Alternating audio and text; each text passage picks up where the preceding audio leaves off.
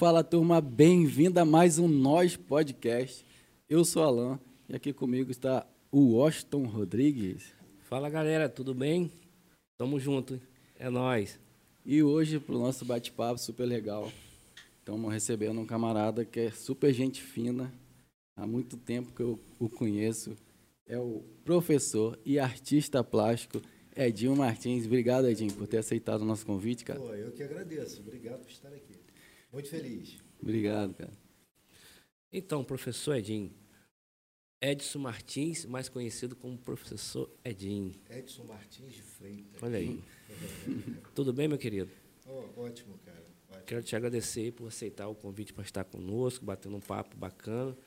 Sabemos que vai ser um, uma noite muito bacana e vai abrilhantar muito o nosso, a nossa noite aí. Eu agradeço muito estar aqui. É um maior prazer. Você fez o convite, eu, né, vamos, vamos embora, vamos lá, vamos verdade, participar aí. É verdade. Não, não pensou duas vezes, né, Não, professor? De jeito nenhum. Então, professor, é, como muitas pessoas não conhecem o senhor, né? É, o senhor não é morador aqui do município, não, não é de São Francisco, não, né? De São Francisco, não. De Praça João Pessoa, em Olha de. Barra. Que legal. Nasci aqui e continuo aqui, morando aqui. Praça João Pessoa. Praça João Pessoa, trevo de praça ali, pertinho de Emburi de Barra. Emburi por de. Barra. É, a referência minha é trevo Noelzinho. de praça. Noelzinho, Emburi de Noelzinho. Barra. Isso aí, você tá ligado.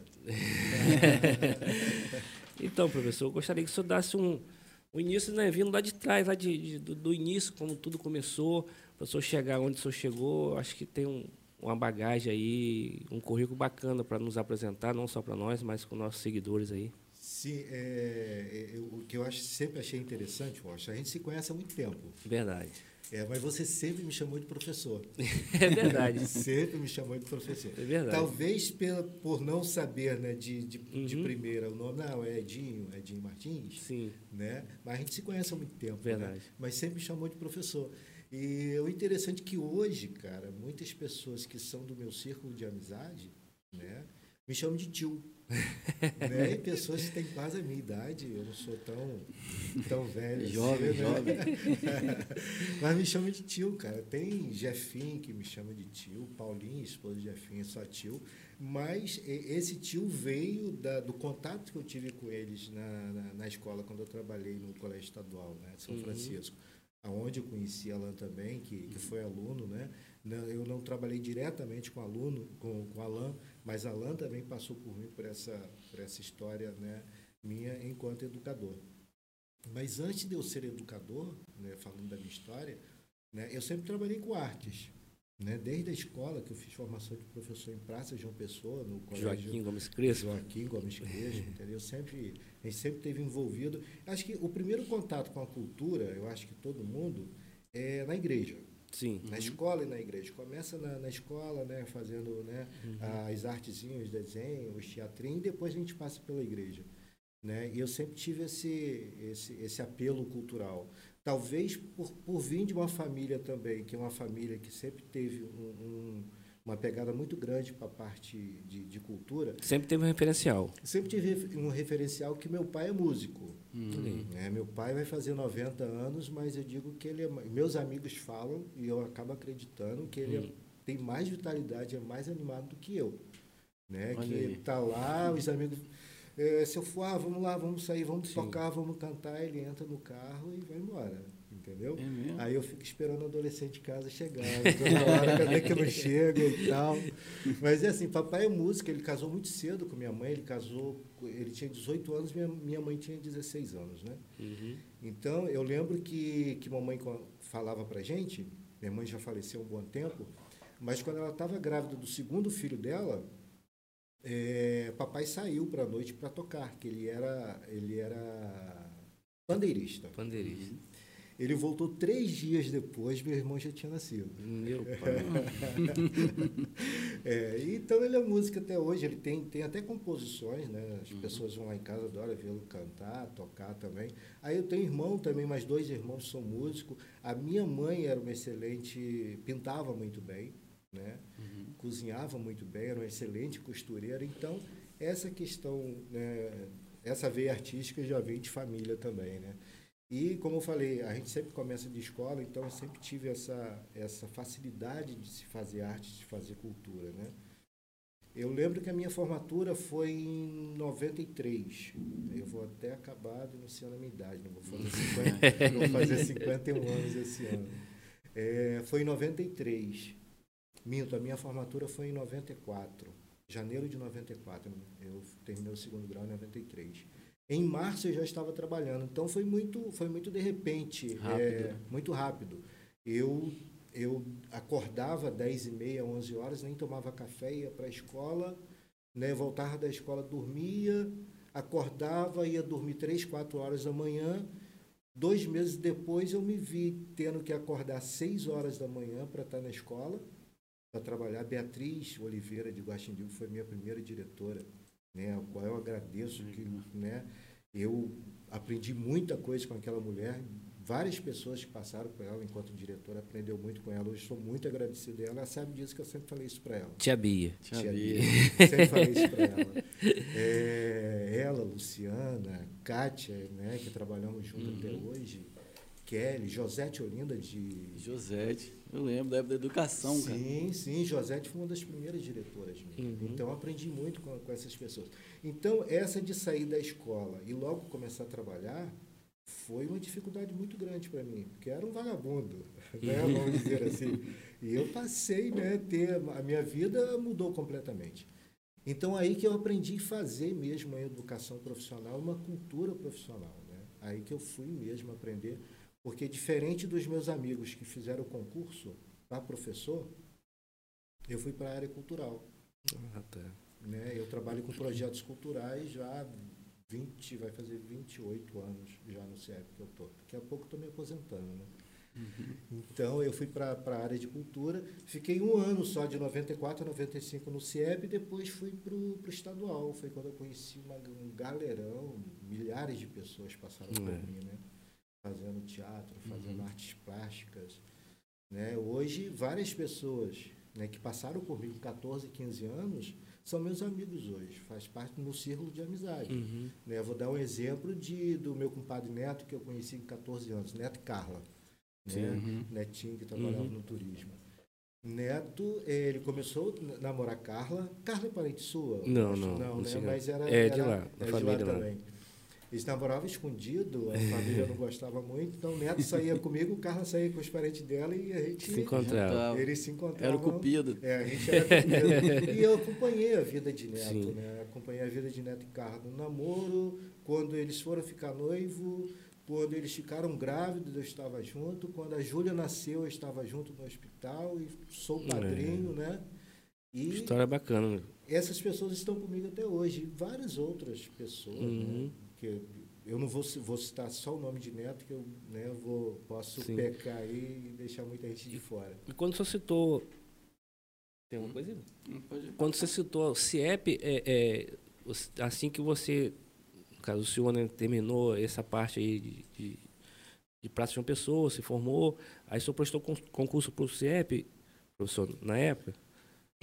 Foi foi o que eu falei. Meus amigos fizeram ah, é, é, um, um, concurso público em 93 que estava abrindo o CIEP em São Francisco, sim. igual outros CIEPs que estavam abrindo uhum. na região de Campos, né, em outros municípios vizinhos. Só que eu não queria trabalhar com, com criança. Eu detestava trabalhar com criança. Uhum. Apesar de fazer formação de professor. Pô, eu não quero trabalhar, não vou fazer esse concurso. Tá, beleza surgiu uma oportunidade de eu trabalhar, mas na área cultural, não trabalhando, uhum. ter que fazer diário, ter que fazer tudo aquilo. Aí foi quando eu fui, fiz entrevista lá no Rio. É interessante, cara. É, eu, eu tenho um, um grande amigo, infelizmente ele faleceu, Beldo de Praça, Beldinho.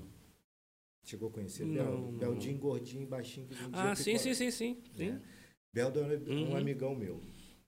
E Beldo falava assim, Edinho, não se preocupa com as coisas, ele sempre foi evangélico, né? uhum. né?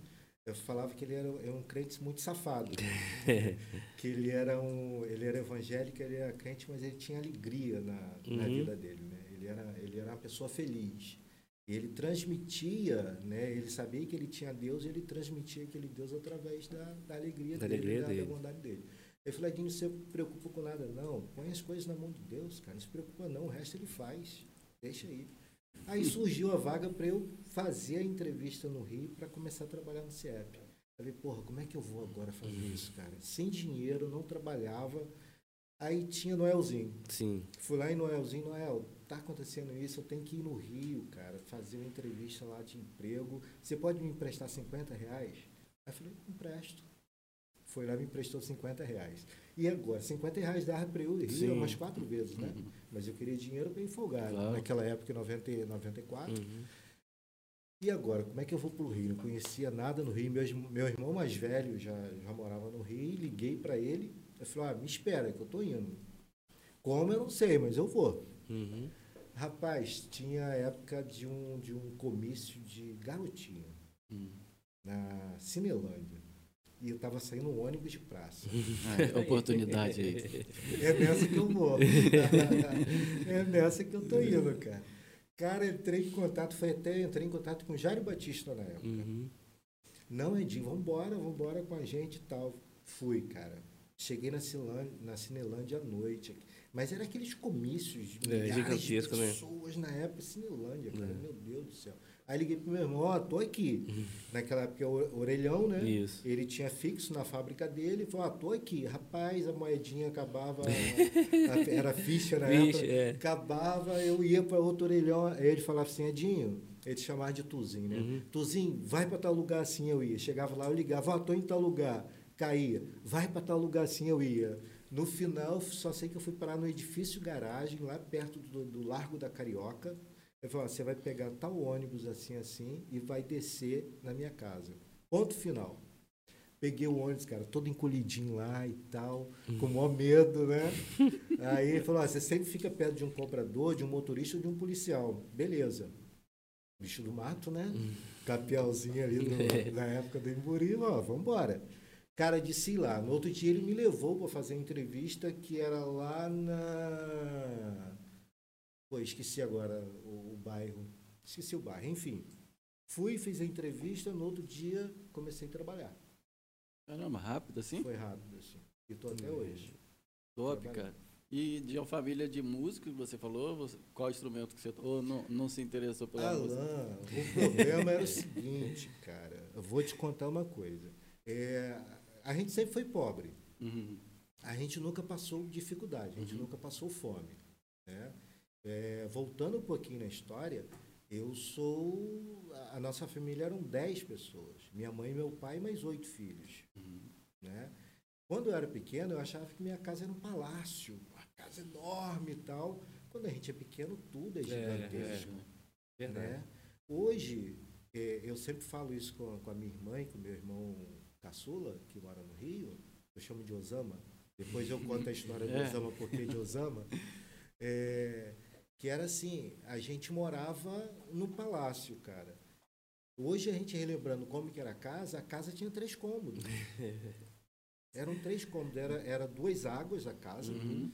né? Era uma sala comprida com um corredor, um quarto e uma cozinha. A gente não tinha nem banheiro. Nosso banheiro era lá de fora, Pode falar. né? Papel higiênico não existia na época. Nem vou falar que Como é que fazia, quem, né? quem é mais antigo É, sabe como é que a gente se virava, né? Aham. Então, cara, é, os irmãos mais novos dormiam no quarto, com a minha mãe em cima da cama, na cama, que era só uma cama. Meu pai dormia numa esteira. E os irmãos mais velhos dormiam na sala, que a gente, a gente tinha, tinha bastante terra no entorno e a gente plantava muito milho, feijão. Professor, dá licença um pouquinho. Sim. Chega só o microfone para lá um pouquinho ou sou para cá, que o Não, deixa, tá eu- pedindo. deixa eu chegar para cá. É, agora melhorou. Ah, o pessoal beleza, tá pedindo. Tá beleza. pedindo aí. né? É. Desculpa aí, gente. Obrigado. Tá? Obrigadão. Vamos lá. Então, cara, os irmãos mais velhos dormiam em cima de feijão e, e- e milho que a gente plantava lá. Isso. Né? A gente chegou até a plantar arroz, papai plantava arroz também. Então a, gente não, a gente não passava, a gente teve uma, uma, uma infância, né? todo mundo teve uma infância difícil, mas não foi uma infância miserável. Uhum. Né? Às vezes a gente não tinha arroz. A gente não tinha arroz, mas a gente tinha mamão. Fazia ensopadinho de mamão, É. comia, que o feijão... E- excelente, né? plantava. Sim. Papai até hoje come abóbora, aipim, batata doce, e ele planta. Que ele quiabo, mesmo produz. que ele mesmo produz. Ele planta quiabo, ele planta machixe lá e ele come. Entendeu? Uhum. É, então, a nossa infância foi muito, muito complicada. E foi assim, papai, né, logo ficou doente da, da coluna, não pôde mais lidar com a terra, montou um botequinho para ele, um barzinho de secos e molhados. Né, eu, eu, lembro que a gente ficava muito de olho nos doces, mas não podia comer os doces, né? né, que era para vender na época, né, aquela filha, fi, filharada, os mais velhos já trabalhavam na roça, né? Uhum. Mas os mais novos ficavam só ali babando aquele docinho sem poder comer. E acabar comendo lucro doidinho. Com certeza. aí o que, que aconteceu, cara? É, essa história aí, papai ganha um violão. Uhum. Papai ganhou um violão e aprendeu a tocar violão sozinho. sozinho né? Meu irmão caçula, na época, ele tinha nove anos. E em Praça João Pessoa tinha um músico, era um excelente músico, o nome de Vadinho. Vadinho era tio de Mazinho, falecido Mazinho Sim. da banda. Mazinho era um músico excelente, né, que muita gente se espelhou nesse cara para ser músico. Sim. E meu irmão de 10 anos, de 9 anos, aprendeu a tocar violão olhando e ouvindo Mazinho, é, Vadinho tocando. Entendeu? E eu ficava ali babando. Meu irmão tinha 9, a nossa diferença é 4 anos, eu tinha 13 anos na uhum. época. É, e Toninho, meu irmão, Toninho tem, é músico, né? Toca violão, uhum. toca teclado e tal. Hoje ele está meio parado em função do muito serviço, ele não dá nem para praticar mais. Entendi. Mas ele tem uma filha minha, eu estava até ligando para mim agora, uhum. Tereza. Chama de preta, né? Chama de preta que as duas irmãs são louras de olho verde e ela saiu preta, preta. igual a mim, bonita igual a mim. e ela tem uma voz excelente, cara. Uhum. Toca um violão maravilhosamente bem. Então era um violão. Meu irmão aprendeu a tocar mais novo sozinho, olhando, uhum. e Vadinho ensinou a ele, papai aprendeu sozinho e Toninho aprendeu com Vadinho. Só que os três eram destros. Eu era o único canhoto da família. Tá. Ah, aí não rolou. E era um violão só. Faltou instrumento, né? Rapaz, eu, Alan, eu até consegui é, tocar dez músicas. Cantar eu nunca tive voz para cantar, mas eu arranhava. Uhum, eu aprendi uhum. a tocar, né? Muito. Ao contrário, ali todo. Sim, cara, muito torto, muito tosco, que era muito difícil, mas eu toquei, aprendi a tocar 10 músicas, foi, foi tranquilo. É. Mas hoje eu não sei mais nada, nem segurar um violão, sei que eu não pratiquei, certo. entendeu? Engraçado é que é, quando eu pude comprar violão, eu nunca tive bicicleta. Até hoje eu nunca tive bicicleta. É, mas sabe andar de bicicleta? Sei, sei andar. sei andar que papai tinha uma bicicleta de barra dupla preta, né, por dentro ali, né? pé por dentro, é, aquele triângulo. Ah, não gostou assim. isso não, ele é mais não, novo, né? Não gostou não. E todos os filhos de papai aprenderam a andar sim, naquela bicicleta. Sim. Minha irmã ganhou uma monareta de presente é. do meu tio, usada. Né? Era ostentação fala, na época, né, professor? Caramba! caramba! Engraçado que todo mundo queria casar com a minha irmã, que ela era filha de seu Fuá. O nome de papai é Antônio Alves de Freitas, mas Sim. ninguém conhece como Antônio, todo é, conhece como seu Fuá. Então todo mundo queria casar com a filha de seu Fuá, minha irmã Neide, porque ela tinha bicicleta, monareta. para andar na monareta. Que era ostentação. Uhum. minha mãe era costureira, tinha máquina e papai tinha bar. É. Aí, pronto, era, era, era um partidão. Aí, cara, eu não. Quando eu, eu, tive possibilidades né, financeiras de comprar o violão, aí eu perdi tempo, eu não tinha mais tempo, eu saía de casa muito cedo, né, essa, essa situação assim. Então, é, de todas essas dificuldades, eu lembro da palavra do meu amigo Beldo. Né? Uhum. Esquece, confia em Deus, uhum. deixa por conta dele, o resto faz. É, que bom. Por aí foi. Show de bola, cara. E, e onde surgiu o interesse pela cultura, pela história do nosso município? A gente sabe que você é grande conhecedor dessa área, né? É, também trabalhou na, na departamento de cultura há muito tempo pelo menos na época que eu trabalhava na educação, acompanhava. Sim, sim. Quando, como que surgiu assim, esse interesse em estudar a fundo o nosso município, a história? Alain, eu, eu sempre fui fascinado por história, né? Uhum. Eu sempre fui fascinado. Eu tenho, tinha um tio, né, que era esposo da única tia que eu tenho hoje, que é a irmã do meu pai, tia Neguinha, é, Salvadora, é, Chico Benjamin, Francisco Benjamin o nome dele. E eu adorava sentar, a gente chamava de, de tio Chico. Ele sentava no pilão, ele era um preto, um preto chocolate mesmo, filho de escravos. Eu sentava, é, ele sentava no pilão na casa dele, e a gente sentava perto dele e começava a ouvir as histórias que seu Chico contava. né, que a gente, a gente cresceu perto de, da Fazenda Palmeiras, que, que é a fazenda que foi do avô de, de Francisco Correia, Chiquinho, Chiquinho. do professor Chiquinho. Um abraço pro Chiquinho, cara. Obrigado. Chiquinho, um abraço para você. A, a fazenda do avô de Chiquinho, cara, é uma fazenda que fascinava todo mundo, pelas histórias de escravos, pela história de uma luz que aparecia Uhum. lá. E por incrível que pareça, Francisco, eu vi a luz, não adianta dizer, não, mas eu vi a luz. Tá? Então, cara, aquelas histórias que o seu Chico contava eram histórias fantásticas da vida dele, de como que a mãe dele criou ele, de como que eram as dificuldades daquela época de uma família que era preta, né? E a gente, a gente ainda tem um, um preconceito, né?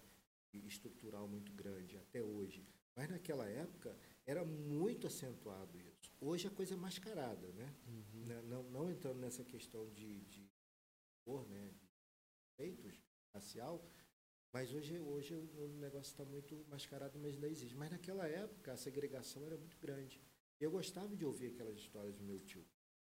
Aí, voltando para a questão do, do, do meu, do meu emprego no CIEP, foi em 98.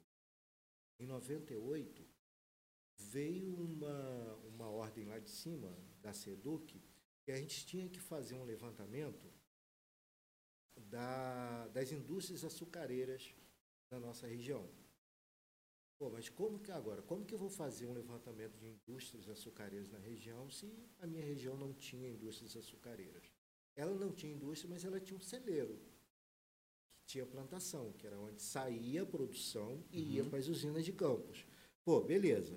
Se a galera vai fazer esse levantamento das indústrias em Campos, eu vou fazer o levantamento dessas fazendas que, que produziam a cana-de-açúcar para mandar para Campos. Campos. Então não, não foi uma coisa que, que veio muito de Natural- mim. Naturalmente não. Não, foi, foi imposta, Uhum. né? Foi imposta a situação. Cara, mas foi um prazer tão grande, Alan, foi tão, foi tão gratificante esse levantamento, esse estudo.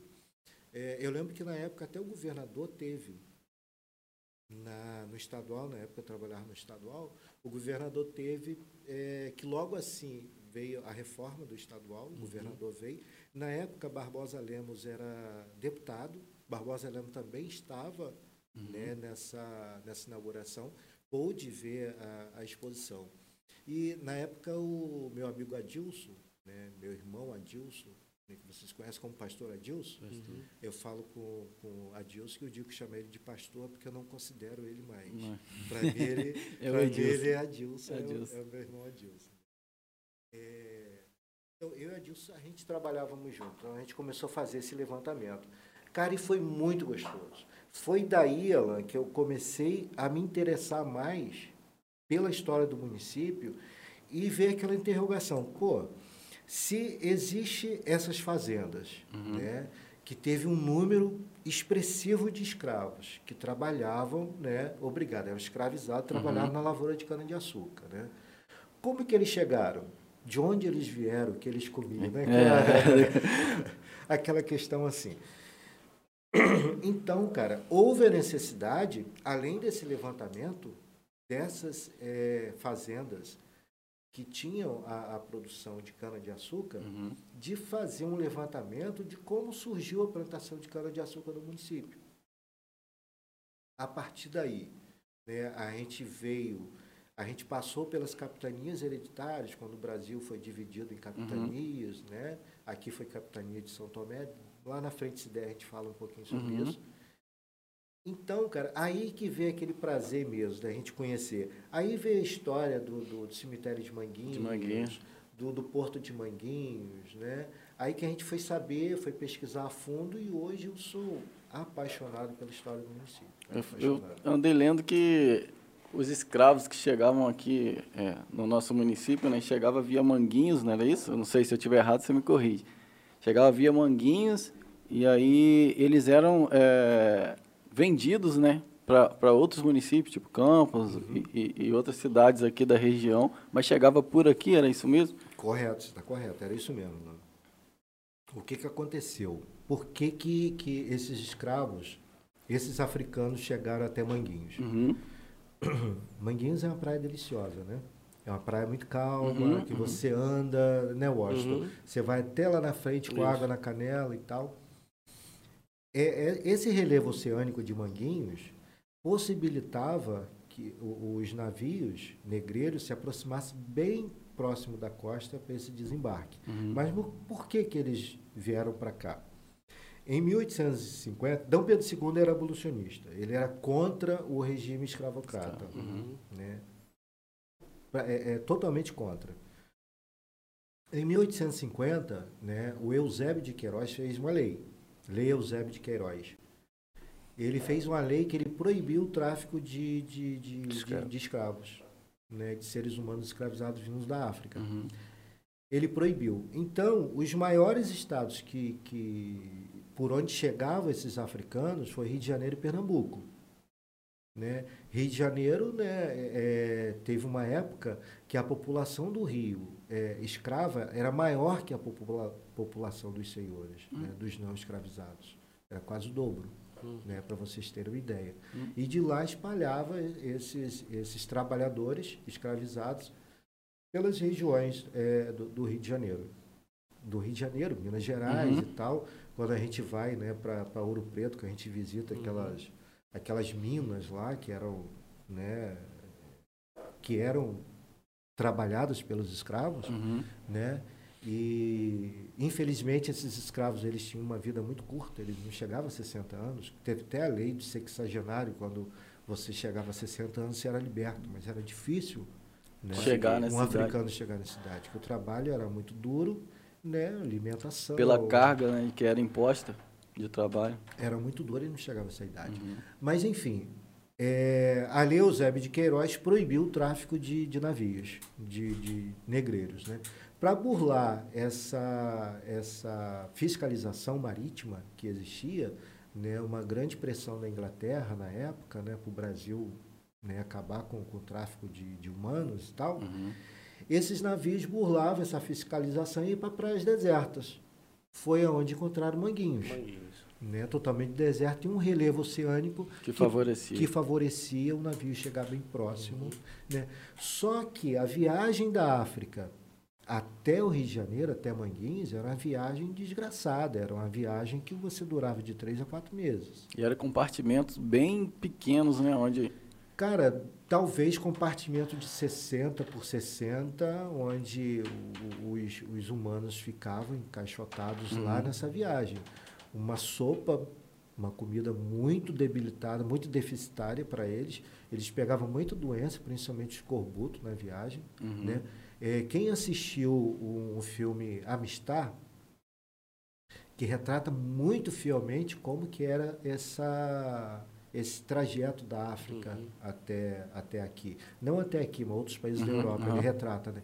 Mas retrata muito bem como que era esse trajeto da África até outros países e, o Brasil também. Que eles eram acorrentados quando ficavam doentes, jogados numa pedra, um mar, vivos, entendeu? E isso aconteceu muito aqui. Uhum. Para vocês terem uma ideia, é, eu, tive, eu fui convidado pelo, pela escola particular Gente Miúda para fazer, para bater um papo com eles sobre a Uhum. história do município. Né? E a, a gente tem que estar sempre pesquisando, Sim. né? que a história vai mudando, Uhum. né? e vão surgindo novos assuntos, né? novas descobertas e tal. Então, cara, eu fui para a questão oceânica e a questão de, de, de, de pessoas que, que trabalham né, nessa questão de, de fazer o monitoramento de tubarões né, na costa brasileira. Eles fizeram um levantamento, e é um levantamento muito sério, e que te deixa você assim com várias interrogações até que ponto o ser humano né, é, pode fazer o mal para outro ser humano. Que ponto chega a crueldade do ser humano, né? Que ponto chega a crueldade, essa é a palavra. O que, que aconteceu na época desse, desse tráfico intenso de africanos para o Brasil e para os outros países da Europa? É, é, os cardumes de tubarões, eles aumentaram consideravelmente. Porque eles eram jogados, carne humana era jogada ao mar. Eram alimentados. Os tubarões eram alimentados com carne humana Uhum. né, naquela época. E isso, cara, até hoje, né, ainda tem esse no, no DNA dos tubarões, dessa questão de se alimentar muitas vezes de humanos, né, Uhum. por essa questão. Mas assim, é, tem relatos que falam que ah, os navios negreiros estavam, né, fazendo o trajeto e aquele cardume de tubarão em volta do navio esperando a comida, que eram seres humanos Uhum. e vivos. Olha que crueldade. Crueldade, né? Então, então a viagem durava de três a quatro meses, chegava em Manguinhos, mas muita gente já chegava doente. Já chegava debilitado. Chegava debilitado, debilitado, doente e com, com peste não vai servir para mim. Ali mesmo eles faziam valas, faziam buracos jogavam esses, esses humanos ali, esses africanos ali. Que é onde aparece aquela. De vez em quando o mar escava, né? E aparece as ossadas. ali em Manguinhos. Ali em Manguinhos. Eu lembro de um. De um. A gente fala é, de um salvamento a gente Uhum. fez em Manguinhos, eu acho que foi 2013, que entraram em contato conosco na época, eu trabalhava na prefeitura, no departamento de cultura, que chegaram pra gente falando que tinha ossadas aparecendo na praia de Manguinhos e tal. Pô, o que que tá acontecendo? A gente, conversando com pessoas mais velhas, falava que ali sempre apareceram é, ossadas e Uhum. que ali era um cemitério de escravos. Né? Eu já sabia da história, que em 2008 eu já tinha feito esse levantamento, sabia que existia um cemitério, mas não sabia a localização. Localização certa. Toda vez que o mar avança, tem uma ressaca, que ele banha é, aquelas encostas, Uhum. ele revolve pedras e embaixo daquelas pedras tem esqueletos humanos, de africanos. Eu lembro que um salvamento que a gente fez, Washington, aparecia, né? O, é o primeiro que aparece é o crânio, né? Aparecia, a gente foi, a gente tinha que fazer aquele salvamento, Uhum. né? Que a gente não podia deixar o mar levar nem as pessoas mexerem Pegarem. naquele material, porque é um material que por lei ele é da União, ninguém pode mexer nele, né? Uhum. o, o instituto, o, o IFAM, o IFAM até reconheceu aquele local né, como um local de cemitério, é reconhecido como cemitério de pretos novos né, aqui no município. É uma área protegida ali, né? É uma área protegida pelo IFAM, por Uhum. lei, né? É, historicamente ninguém pode mexer. Uhum. Mas também o IFAM não dá recursos para você salvaguardar aquilo lá. Uhum. É, infelizmente, né? Você não pode mexer, mas ele também não dá condições para o município, não dá condições ao município de, de trabalhar aquela situação ali. Essa ossada que era ali, só te cortando rapidinho, que era achado ali, é, era acondicionado em algum lugar, era guardado, era preservado em algum lugar específico? Ou o que, que fazia com esse, com esse material? Alan, veja bem. Tem um material que a gente recolheu nesse Uhum. Que esse material ele está no Instituto de Arqueologia do, do brasileira do Brasil, alguma coisa. Faz tempo eu não lembro mais. Uhum. né, a sigla. Mas só que eu falo que eles agiram de muita má fé. É um instituto que não é um instituto público, é um instituto particular, que Particular. ele cobra, né, para ele fazer esse levantamento. Uhum. A gente muito na, na inocência, naquele pavor, pô, tá aparecendo, o que, que a gente vai fazer? Né, eu comecei a pesquisar, achei o IAB. Uhum. Né, pô, entrei em contato, ó, vem que a gente está precisando, eles vieram, ajudaram a gente a fazer o salvamento. Como eu falei, no salvamento, numa sepultura tinha cinco corpos, um amontoado em cima do outro. Né, eles ajudaram, pegaram esse material, acho que tinham mais de 20 esqueletos. Eles acondicionaram em caixas e levaram para lá. Uhum. Só que né, a gente, na, na inocência, na época, a gente pensou que eles iam fazer o levantamento, né, que era um instituto E retornar.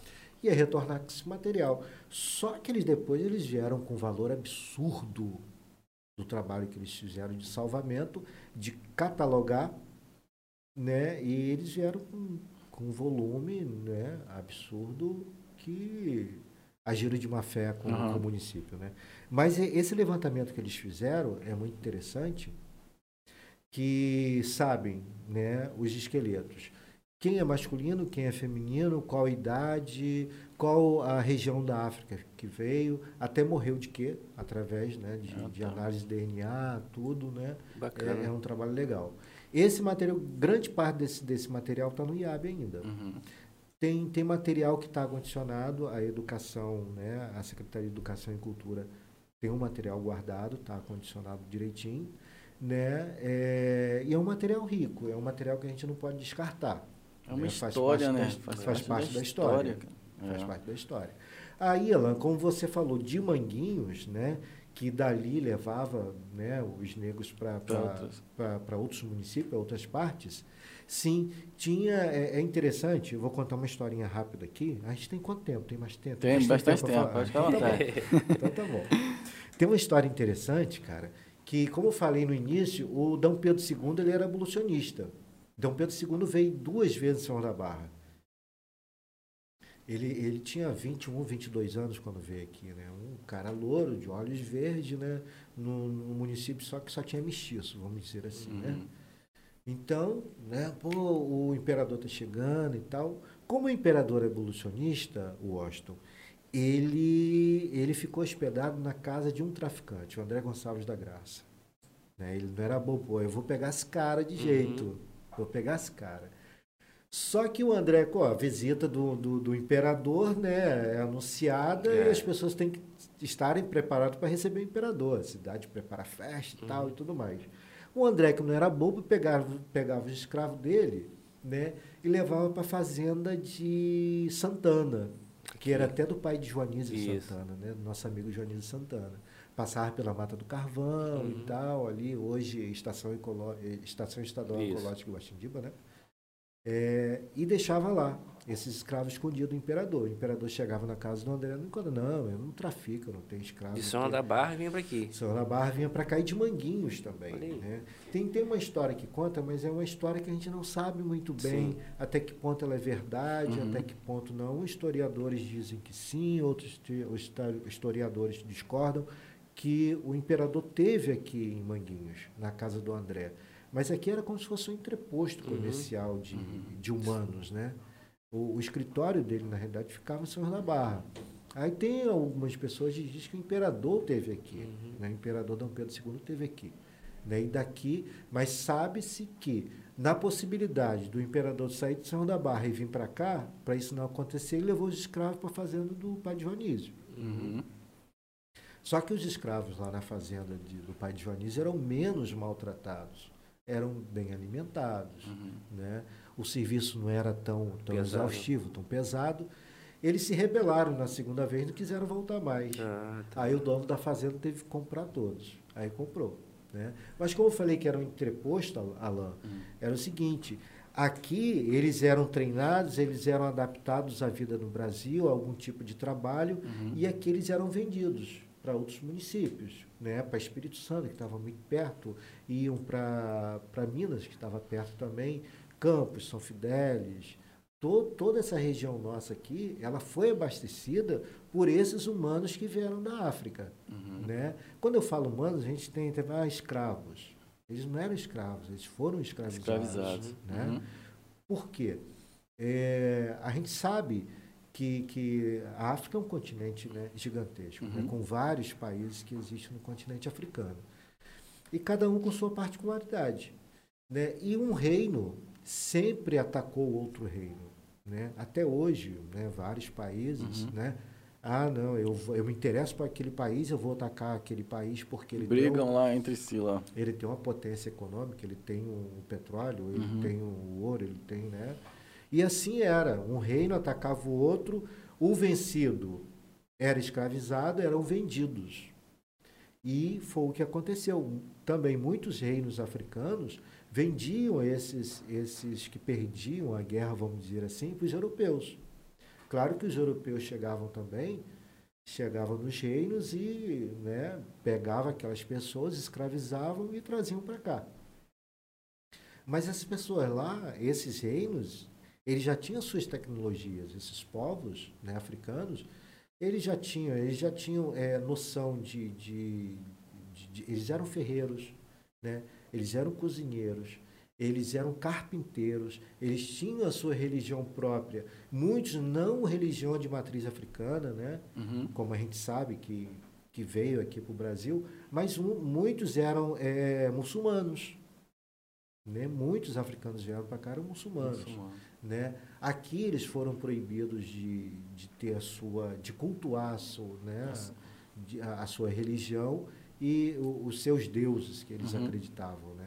Por isso que existe o sincretismo religioso, né? que muitos santos da Igreja Católica hoje são os orixás da, da Umbanda e do Candomblé, uhum. porque eles eram obrigados a ir missa, cultuar aquele santo, que cada fazenda tinha um santo uhum. protetor, uhum. Né? O, é, o santo lá da, tinha sua capela, eles eram obrigados a cultuar aqueles, aqueles santos que não era da cultura deles. Né? Então, o que, que eles faziam?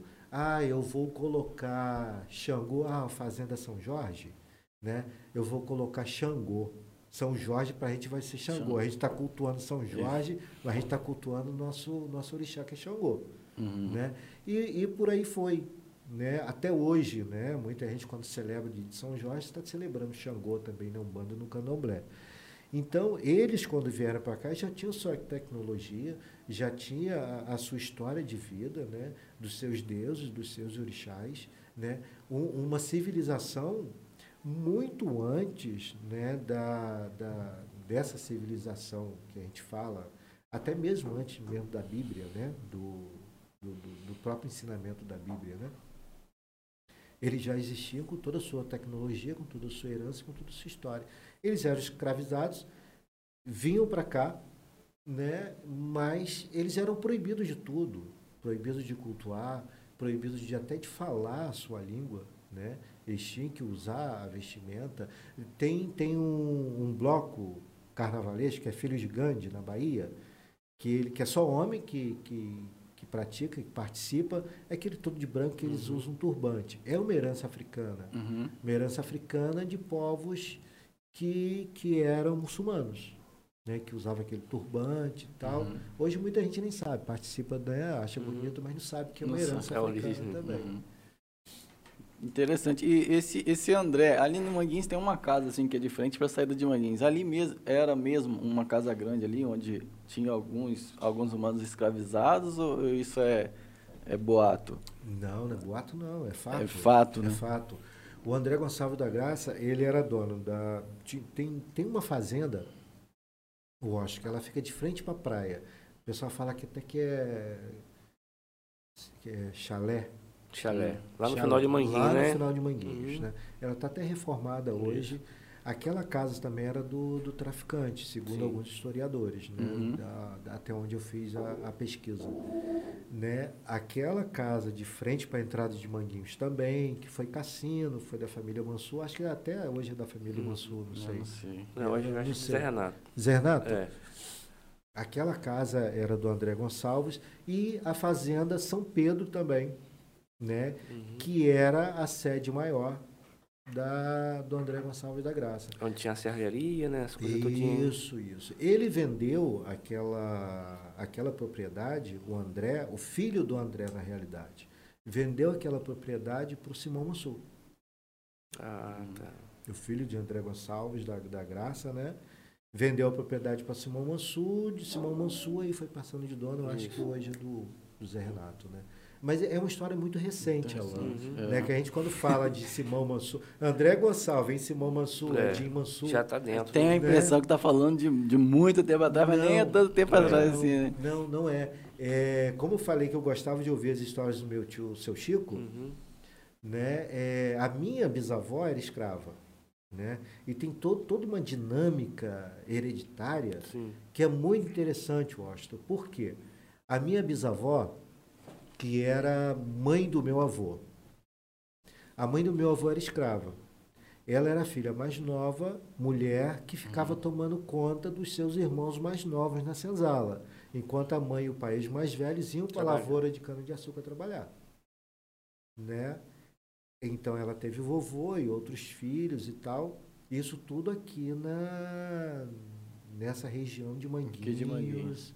né? Essa região aqui. A outra avó, opa, desculpa.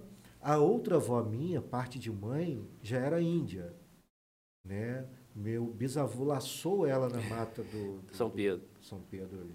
Laçou de verdade? Laçou de verdade. Não é forma não, de né? dizer, não. Não é forma de dizer que laçou no coração, laçou, não. Foi né? pega no laço mesmo, entendeu? que foi pega no laço mesmo, entendeu, cara? Caramba! É, foi pega no laço. E a minha outra olha só que mistura, cara, que é a mistura do povo brasileiro, né? A pessoa fala, ah, eu, eu tenho sangue europeu. Que sangue europeu nada, cara. Nada. Foi feita uma pesquisa na, na, na Europa, cara, para saber é, as origens. Uhum. Né? Ah, é, tal país que só tem gente branco, é, foram os escandinavos e tal. Que nada, todo mundo africano.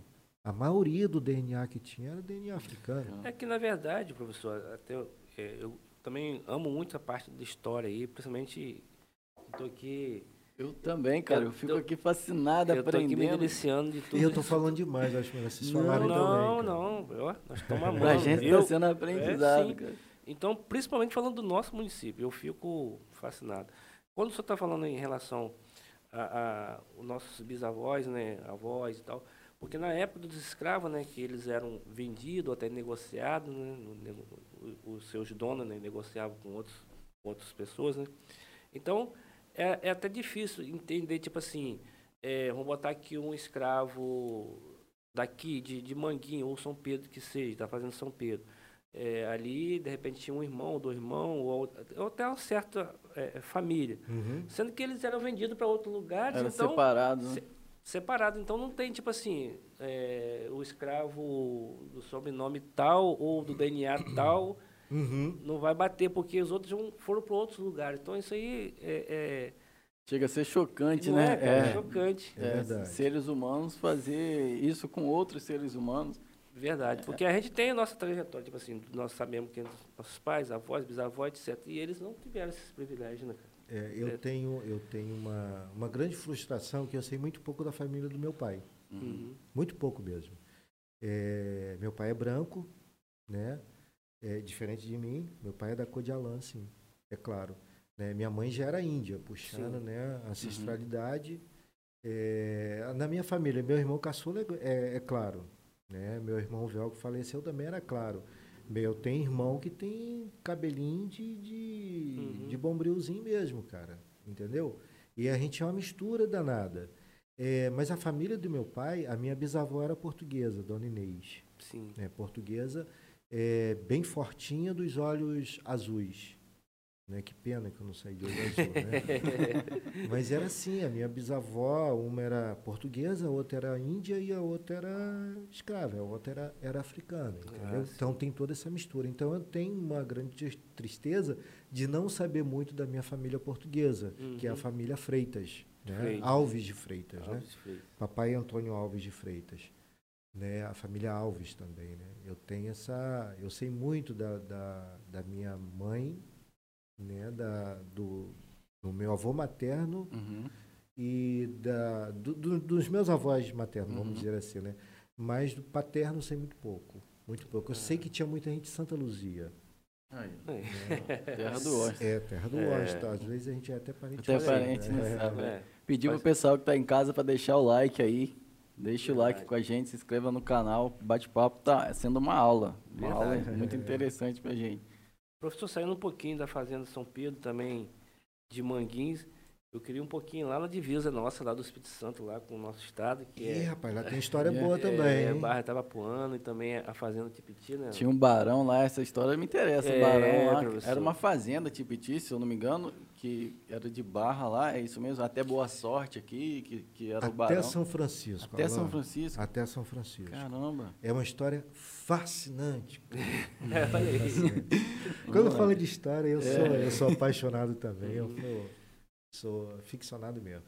O, o Barão, cara, é, muita gente, os mais novos não, não, ouvem muito falar, uhum. né? Mas os mais velhos, né? Muita gente conheceu o Barão. Tem muita gente viva ainda que, que conheceu, conheceu, o Barão, o Barão né? né?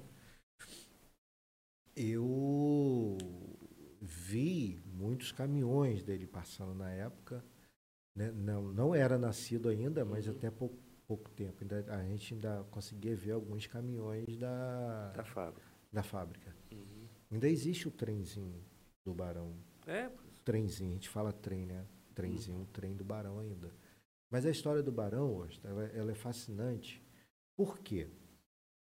É, a, gente, a gente pode dividir a história do município, o ciclo econômico do município de São Francisco da Papuana, na época antigo sertão são joanense, é, em, em quatro grandes ciclos. No caso, cultura. No caso, cultura. Cultura alimentar, alimentar né? É, de que forma? Primeiro cana-de-açúcar, depois aipim, mandioca, né? depois de maracujá e hoje abacaxi. abacaxi. Sim. O, os principais ciclos, culturas né, culturais é, econômicas, de cultura mesmo, de, uhum, uhum. De, você lidar com a terra, essas coisas. Assim. Claro que existem outros é, é é, outras economias uhum, né, uhum. excelentes também, que é o turismo, né, os, os, grandes frigoríficos, a pesca, né, uhum. o comércio também, né, a própria prefeitura que emprega uhum. grande parte do município. Mas a gente divide os ciclos econômicos do município em quatro.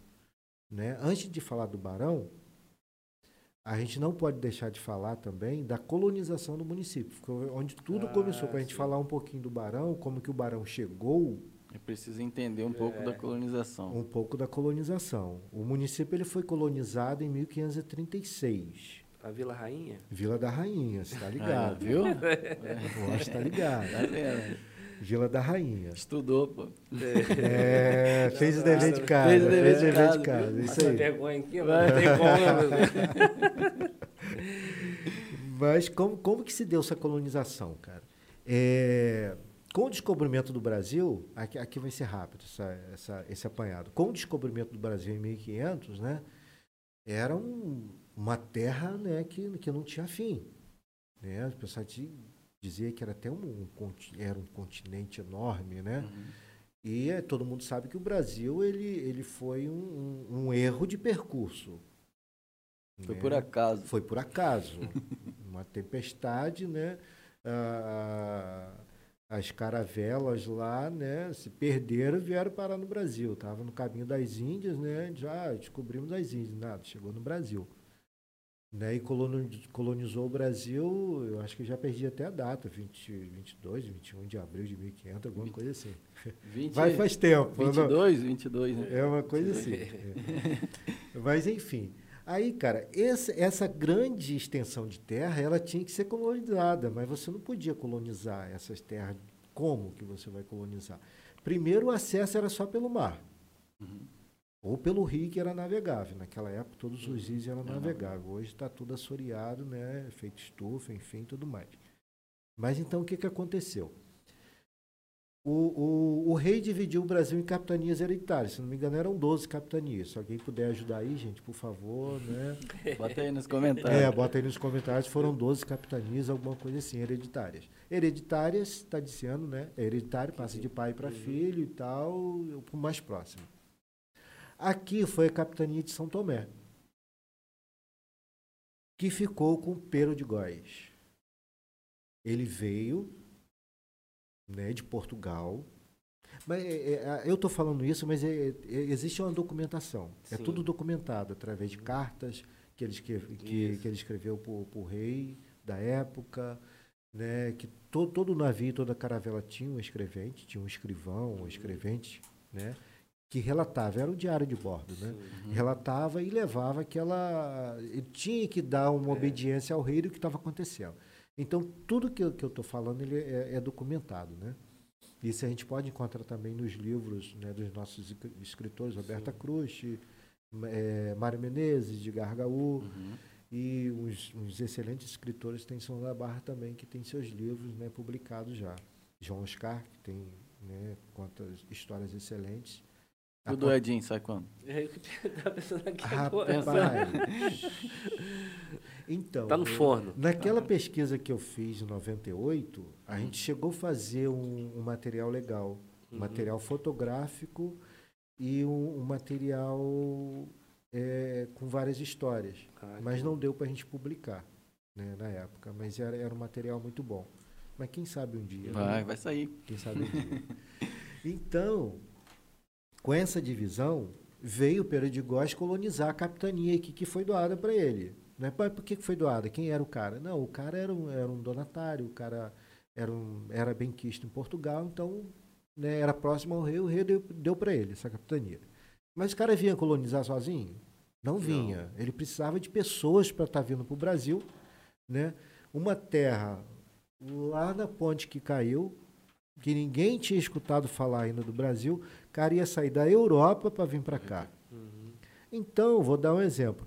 Alain e Washington, que já tinham suas vidas estabilizadas, ou era um trabalhador rural e tal, Pô, eu não vou sair de Portugal, não vou deixar minha família, eu não vou para o Brasil, para a terra lá nos confins dos desconhecidos, não vou.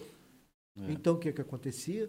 O rei tinha que dar perdão aos presos, aos assassinos e tal, para eles virem para cá. Aceitarem vir. Então, todo tipo de filho da P vinha para cá. Vinham para cá, que hoje falam isso mesmo. Né? Os livros de história falam isso. Eles vieram para cá. Então, para cá veio ladrão, veio assassino, veio uhum. estelionatário. Todo tipo de gente ruim veio para cá, para o Brasil.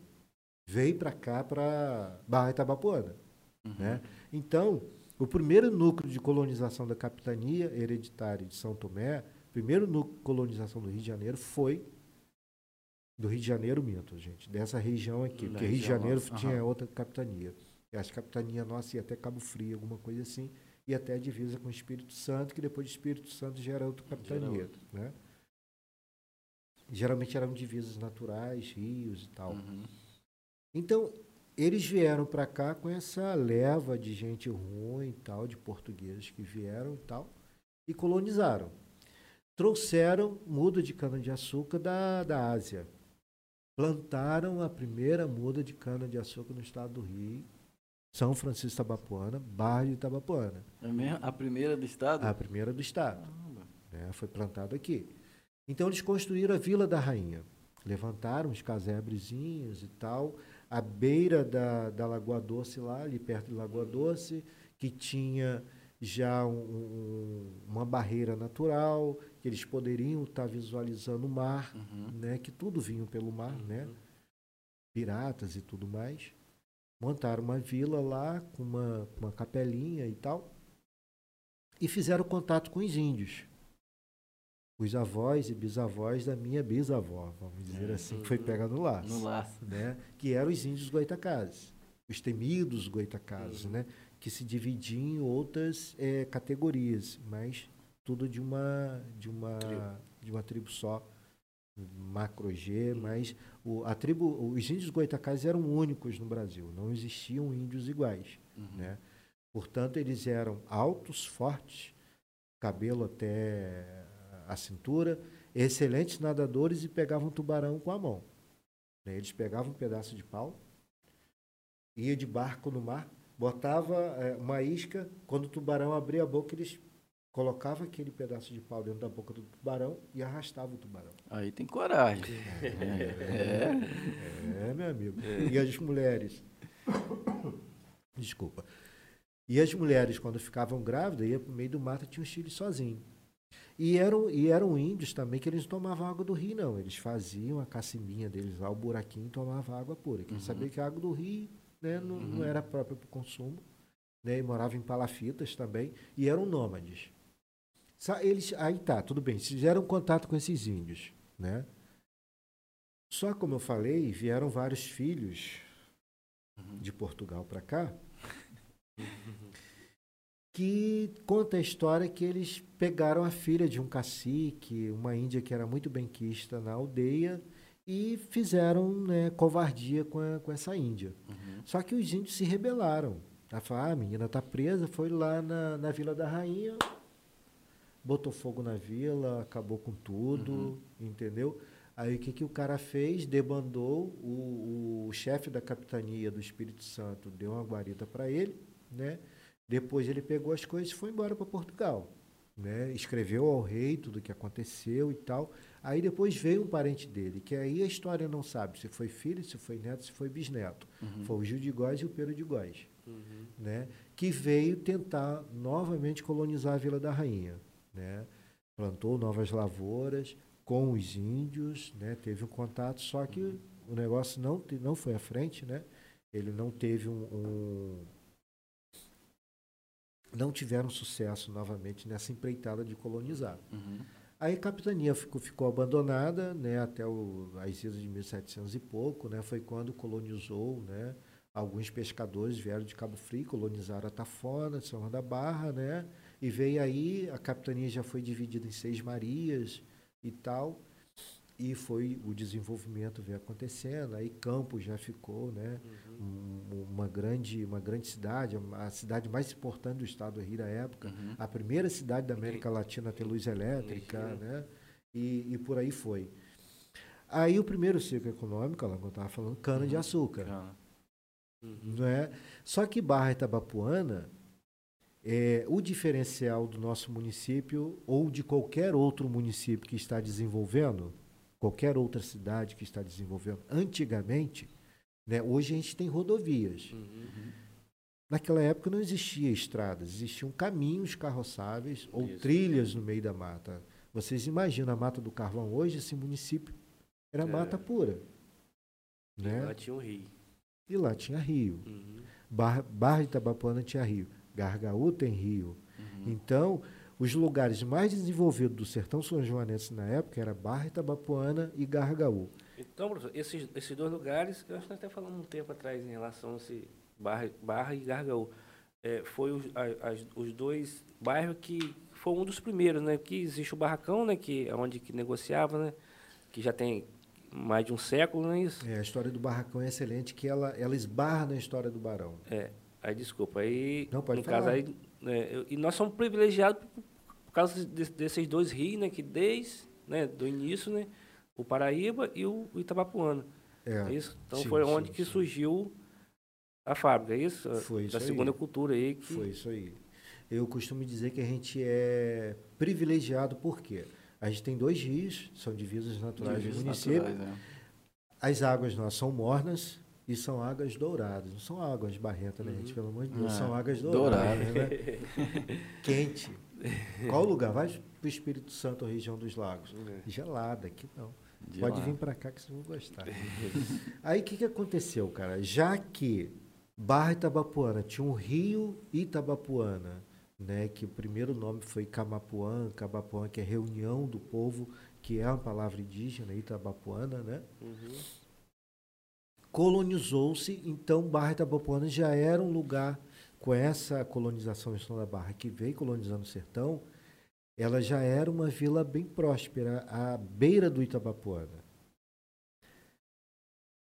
Na época, Getúlio Vargas, a época de- da da década de 30, Getúlio Vargas era, era presidente do Brasil. né? A gente sabe que a capital do, do Brasil era Rio de Janeiro, Sim. no estado Uhum. da Guanabara na época. Né? Então, o que, que aconteceu? Getúlio Vargas tinha, tinha uma com, com a Europa e tal. Dizem, dizem não, né? Os livros falam isso. Ele tinha uma, ele tinha uma amizade muito estreita também com Hitler, né? Tinha essa amizade. É, e o que, que aconteceu? A época de 1930, o barão, o barão Ludwig von Kummer, Hum, hum, Eu não consigo falar esse nome, não. Você consegue? Ludwig von Kummer, Olha aí. É. ele era austríaco, né? E à época o Brasil importava trigo da Argentina. Só que o trigo estava muito caro, estava caríssimo o trigo na época. Então o, o Getúlio Vargas tinha que fazer alguma coisa para baratear esse trigo, né? Porque barateando a compra do trigo ia baratear o pão e naquela Isso. época tudo girava. Eu acho que era uma moeda, era o trigo, né? Uhum. Vamos dizer assim. Então o que, que aconteceu? O Getúlio Vargas incentivou né, indústrias eh, de fora a vir para cá. Ele ia perdoar vários impostos, ia dar isenção de não sei quantos anos e tal. Então incentivou. Foi, ele já conhecia o Barão Ludwig Kummer, né? E o Barão veio para o Brasil e o Getúlio foi e falou: ó, você vai para o Brasil e vê lá onde você pode montar uma grande indústria para você beneficiar a mandioca, para essa mandioca, para esse beneficiamento ser misturado ao trigo, para baratear o trigo que vinha da Argentina. E estava muito caro. Inteligente, né? Assim ele veio. Ele veio e fez uma, uma prospecção em vários lugares e parou em Barra Itabapuana. Ele viu que Barra Itabapuana tinha um potencial muito grande, porque tinha um rio que era navegável, ainda hoje é navegável, né? Uhum. Hoje ele está meio assoreado, mas ainda, ainda é navegável. É, ele viu as possibilidades né, que o município, que Barra Itapuana existia financeiramente. Né? O cara é, é europeu, era visionário, né? E o cara começou a investir. Ele viu que tinha potencial essa região aqui. Cara, se vocês é, puderem ter acesso, vocês e vocês de casa também, puderem ter acesso ao material né, que hoje existe sobre o Barão, de fotos e documentos, é, em alguns livros vocês vão encontrar isso. Né, mas tem, tem um, um blog, né, Barão Ludwig von Kummer, o blog do Barão, ou o Cultura Nossa também, que é do Wellington Soares, vocês vão encontrar muita coisa, muita coisa riquíssima sobre o Barão. Né? O Barão veio, ele era austríaco, só que era o seguinte, o, tinha várias coisas né, sobre o Barão que as pessoas diziam que o Barão era nazista, uhum. né? que ele era amigo muito íntimo e... de Hitler e tal, isso e aquilo. Mas contando um pouquinho sobre a Segunda Guerra Mundial, é, o Brasil foi obrigado a entrar na, na Segunda Guerra Mundial. E existia um acordo é, do, dos Estados americanos, dos países americanos, né, América do Norte, América Central, América do Sul, era um dispositivo de guerra. Se um país fosse atacado, todos os outros países americanos teriam que entrar na guerra para defender aquele país que foi atacado. É, vocês já assistiram o filme Pearl Harbor? Não, acho que não. Sim. Já assistiu? É o filme Pearl Harbor, o ataque de Pearl Harbor. Era um pier, uhum. né? que era uma base americana, que eu acho que essa base americana era no, no, no Caribe, no Havaí, alguma coisa assim. O que, que aconteceu? Os, os é, japoneses atacaram é, essa base. Esse filme conta a história muito, muito, muito real. Os japoneses atacaram essa base americana de Pearl Harbor. Então, o dispositivo de guerra, como eu falei, era atacou um país, todos se juntam para defender aquele país. Aí foi quando o país entrou na guerra. Ah, uhum. Ele foi obrigado a entrar na guerra, mandaram pracinhas. Tem até o, o pai de uma amiga minha, é, Silvana Coutinho, uhum. que é da uhum. PAI, é, seu Gil Coutinho. Ele era juiz de paz, uma pessoa excelente, uma das melhores pessoas que eu já conheci. Ele era juiz de paz e ele foi chamado para a guerra. Né? Uhum. Só que te, teve um, uma situação que ele não chegou a embarcar para ir. Uhum. Né? Ele, ele não foi. Mas ele foi tido como ex-pracinha. Uhum. Quase né? foi para a guerra. Quase foi para a guerra. ele foi tido como ex-pracinha. Aí o que, que aconteceu? Com, esse, com esses países entrando na guerra, é, esses países começaram a atacar a Alemanha, a atacar o Hitler, né, que era, era é, países que era Itália, Alemanha e Japão, né, contra o resto do mundo, vamos dizer assim. A Áustria, que era o país de origem do barão, é, ela foi anexada à Alemanha no início da Segunda Guerra Mundial. O barão teve que sair às pressas da, da, da Áustria, mas ele teve que, que tirar o passaporte dele, mudar o passaporte. Ele não pôde sair como um austríaco, austríaco. já que a Áustria estava anexada à Alemanha. Uhum. Ele tirou um passaporte alemão que era a Alemanha que estava emitindo o passaporte para ele, o visto dele. Uhum. E assim fez. Ele chegou aqui, né, como alemão, como alemão. mas ele é austríaco. Cara, as fotos do casamento do Barão é um casamento de rei. É mesmo? É. É fantástico. Ele casou com alguém daqui? Não, ele ah, casou, casou lá. É, ele casou lá e Aí veio, veio para cá. Casado. Ah, é, veio casado. Ele veio casado e com uma filha, Maria Louise. E aqui teve mais algum filho? Não. Só a Maria Luísa e depois eu conto a história da Maria Luísa. Uhum. Pulou fora do barco a Maria Luísa. É? É. Aguentou pressão, não. Aí, cara, o que, que aconteceu? Ele veio para cá como, como alemão, mas o cara era austríaco. Né? Um cara visionário e tal, montou uma indústria, cara. Hoje a gente ainda vê o esqueleto lá em máquina, quando a gente passa para atravessar para o Espírito Santo, né, a gente ainda vê aquela torre gigantesca lá que era da fábrica de farinha Tipiti. Uhum. Mas quando a gente fala fábrica de farinha, como eu falei no início, não era farinha de mesa que a gente conhece era uma fécula de farinha Sim. como uma maisena. Uhum. Igualzinho a maisena, uhum. um trigo. Era muito fino. Ele era fino mesmo para poder ser misturado ao trigo para baratear. O cara começou a produzir muito. Ele misturava no trigo. Ele misturava dele. no trigo. Isso aí. Alain, o cara produziu tanto, produziu tanto, produziu tanto, que todo mundo queria plantar é, a mandioca na época as terras, qualquer pedacinho de terra plantava, porque sabia que o barão comprava, a fábrica estava moendo muito e pagava-se muito bem. O município teve um desenvolvimento enorme. Mas o que, que acontece? É, o barão ele fez alguns acordos com Getúlio Vargas. Né? Era, era uma, uma interdependência do Estado com a Tipiti. Né? Qual, qual era a, a interdependência?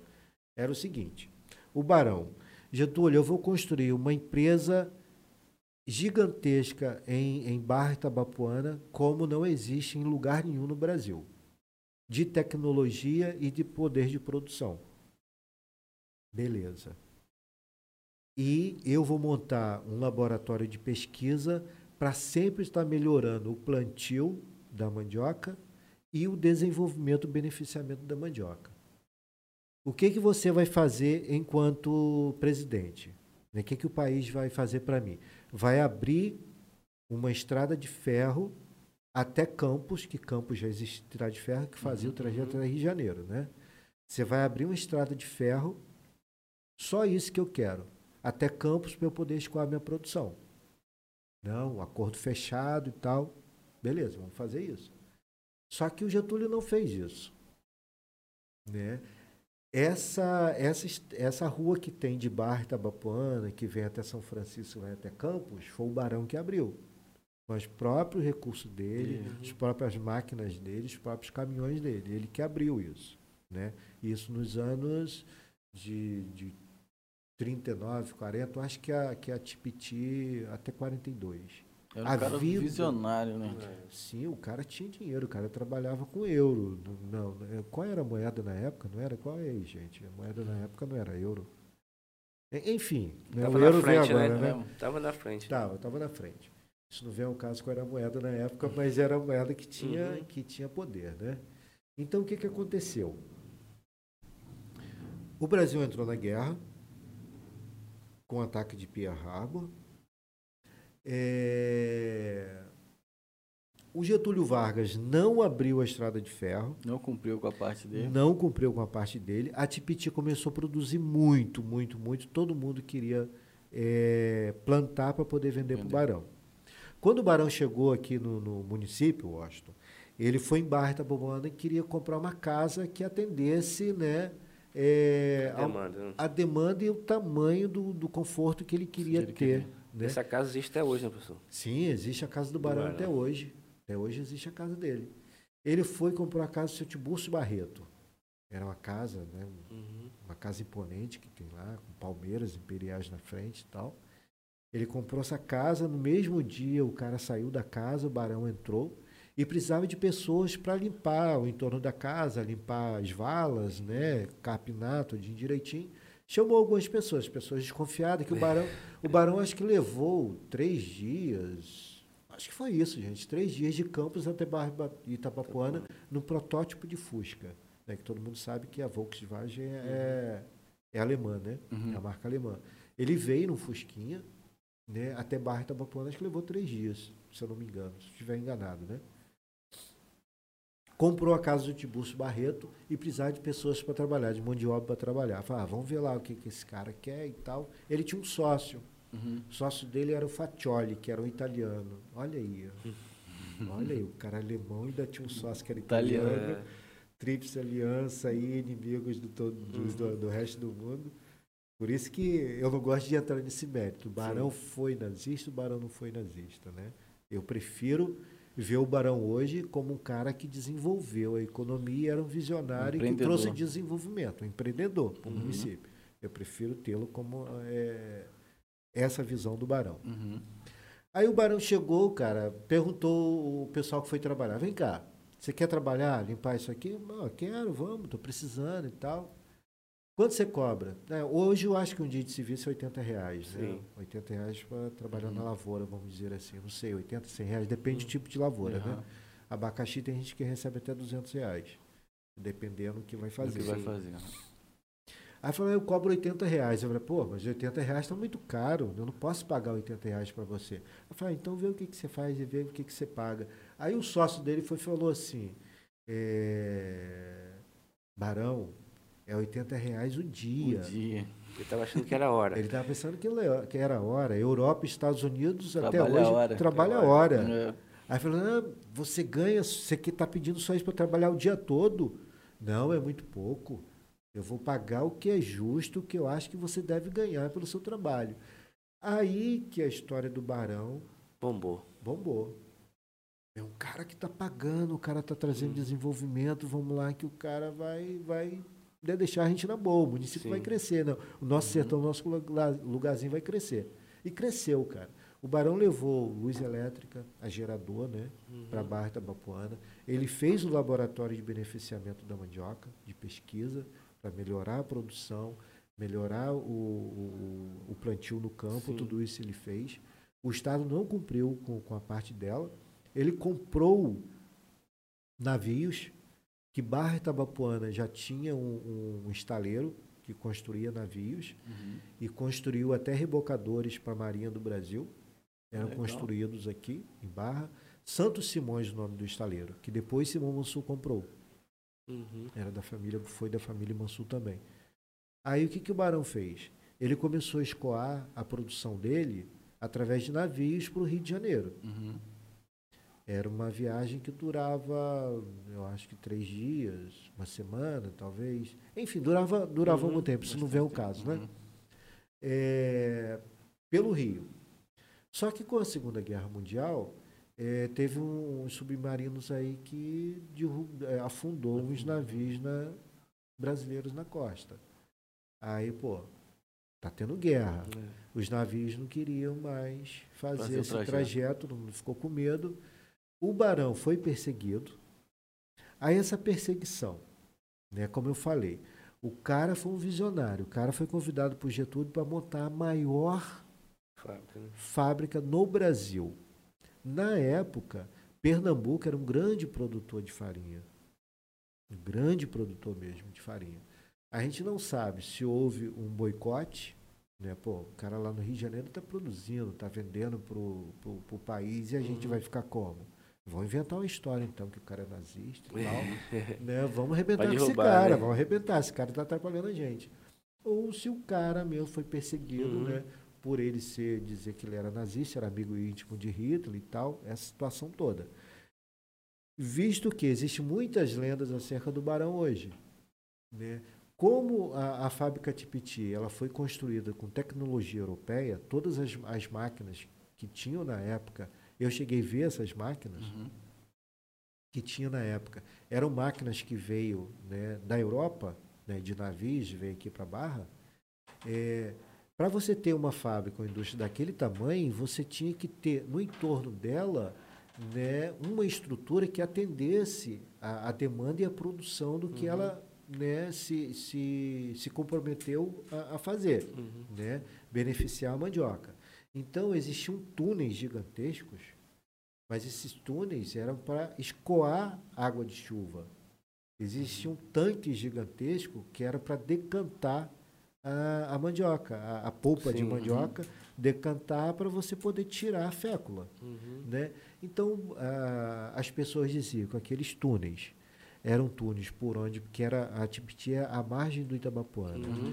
que eram túneis que os navios vinham pela praia, entrava pelo, pelo rio e entrava na fábrica e se escondia. Navios não, os submarinos Uhum. nazistas.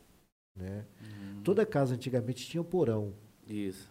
Né? Diziam que o barão escondia, os nazistas escondiam armas naquele porão. De Uhum. fato, escondiam Sim. armas. Era uma adega também Sim. lá no Uhum. porão. Existe o porão. Eu fui lá e o rapaz toma conta, que é filho do, do motorista do barão, me mostrou tudo. Entendeu? Uhum. Então, tudo isso é, é mito. Aí tinha, tinha lenda também que a baronesa eh, bebia, subia lá na torre com uma taça de champanhe, ficava bebendo, dançando, cantando que nem uma louca. Uhum. Doideira, cara. Onde que a mulher subiu numa torre lá de quase 100 metros para ficar dançando com a- um copo de champanhe na mão? Então, e- existe várias, várias lendas em torno da, da figura do barão. Certo. Ele foi perseguido. Ele foi muito perseguido, né? Todos os bens dele foram sequestrados. Mas por que, que os bens foram sequestrados? Com o fim da Segunda Guerra Mundial, os países que, que, que, que promoveram a guerra, que foi Itália, Japão e Alemanha, Uhum. né?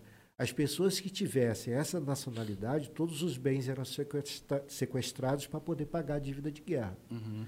E o Brasil fez igual. O barão não era austríaco, o barão tirou o passaporte alemão. Alemão. Então, o Estado, o, o, o país na época sequestrou todos os bens dele e o considerou nazista. Né? Ele provou, existe um livro de depoimentos, acho que existe só uma cópia desse livro hoje. Tenho até um amigo meu que tem essa cópia, que eu não vou falar o nome dele. Eu não vou falar É o uma nome. relíquia né? Um tesouro, é, né? É, senão ele me mata. É, e esse livro, o Depoimentos, conta toda a história do Barão. Uhum. Né? Essa história de, de, de luta, de batalha que ele, que ele travou na justiça para provar que ele, não, não era nazista. que ele não era nazista. Uhum. Né? Toda essa história que a Áustria foi anexada à Alemanha na Segunda Uhum. Guerra, que ele teve que tirar Tirou passaporte. alemão. Ele conseguiu provar. Ele conseguiu provar na justiça né, que, que ele estava sendo injustiçado com toda essa história. Né, mas é, muitas das terras dele já tinham sido divididas com a reforma agrária na época. Uhum. Mas é, muita coisa ficou para a família. Aí é que eu falei da Maria Luísa, ele só tinha uma filha. Uhum. Só que ele era desgostoso, porque ele tinha que deixar o título dele de barão, que é hereditário. Uhum. Um título hereditário. E ele, Ele- não tinha um filho. Ele não tinha filho, ele tinha a filha Maria Luísa. E Maria Luísa, ela não era satisfeita com a insatisfação do pai de ter uma filha e não Sim. ter um filho. Entendi. né? Maria Luísa, o que que fez? Pegou todos os bens dela, deixou com o representante, que era o advogado dela, voltou para a Europa. Hoje o advogado dela, se existindo, deve estar muito bem, que ficou com várias mansões, Uhum. Né, vários imóveis no Rio, Friburgo, eh, Petrópolis, né? Mas o barão se encantou pelo motorista dele, que era um jovem rapaz que ele se encantou e teve como filho. Ah, sim. O filho dele foi o Foi o motorista, motorista. que é o que é o Luiz Zainotti, que tem o sobrenome Zainotti. Uhum. O Luiz Zainotti, eu acho, eh, hoje eu acho que ele mora em Friburgo ou Petrópolis. Uhum. né? Herdou bastante coisa, herdou a casa do Barão em Barra, quem toma conta é até o neto do Barão, né? o Carlos Zainotti, Uhum. que toma conta dos bens dele lá. A Tipiti, você ainda encontra em algumas partes de Barra a estrada de ferro que o Barão fez, Uhum. que ele pegava, ti- tinha uma estrada de ferro da fábrica da Tipiti até a casa dele, onde tinham galpões enormes, né, trilhos. Desses galpões saíam trilhos que iam direto num pier que dava, que escoava, que deixava Uhum. produção dentro dos navios, que pegava rio e mar para ir para o Rio de Janeiro. Era uma estrutura fenomenal, cara, fenomenal. É. Hoje, esse trem que fazia esse trajeto da- de lá para cá, da, do- da Tipiti para casa, ainda existe. Ele está numa Em Barra. sede, está em Barra, na, que ainda existe a marca da farinha Tipiti. Uhum. Né? Essa, esse trenzinho está nessa fábrica que hoje faz o, o empacotamento da farinha. Ah, que bacana. Pegando esse, esse gancho aí, é, eu gosto de dar uns rolé, rolé de moto aqui pelo município com, com a minha esposa. É, eu tive lá em Tibiti, lá na, nas ruínas, né? E aí eu cheguei lá para visitar, para ver qual é, como é que tá, né? Tem gente morando, se eu não me engano, tem a criação de bois, tá? é tipo, não, não é um, um, um ambiente que é valorizado, né? Que é protegido. E assim como lá eu vejo que tem um, um canhão, se eu não me engano, é, que serve para amarrar barcos em barra, sim, né? No cais de Barra No existe. cais tem, Existe. eu acho que também um em frente à prefeitura de São João da Barra, um canhão da época que deveria ser estar preservado, né, estar num, num museu. Você acha que falta alguma algum incentivo para valorizar a história do município, talvez até do estado, né, é, em ter esse material em um local para visitas? Mas antes de você responder isso, o pessoal que está curioso em casa, vamos agradecer nossos parceiros enquanto a Edinho bebe uma água. Vão sim. Vamos? Vão sim. Vocês falam demais, cara. Assim. É, um dos nossos parceiros aí é o quiosque Endereço do Saber, que fica localizado aqui no centro de São Francisco, na rua Otávio Pinto de Oliveira, número 32. Açaí maravilhoso, hein? Bom, né, professor?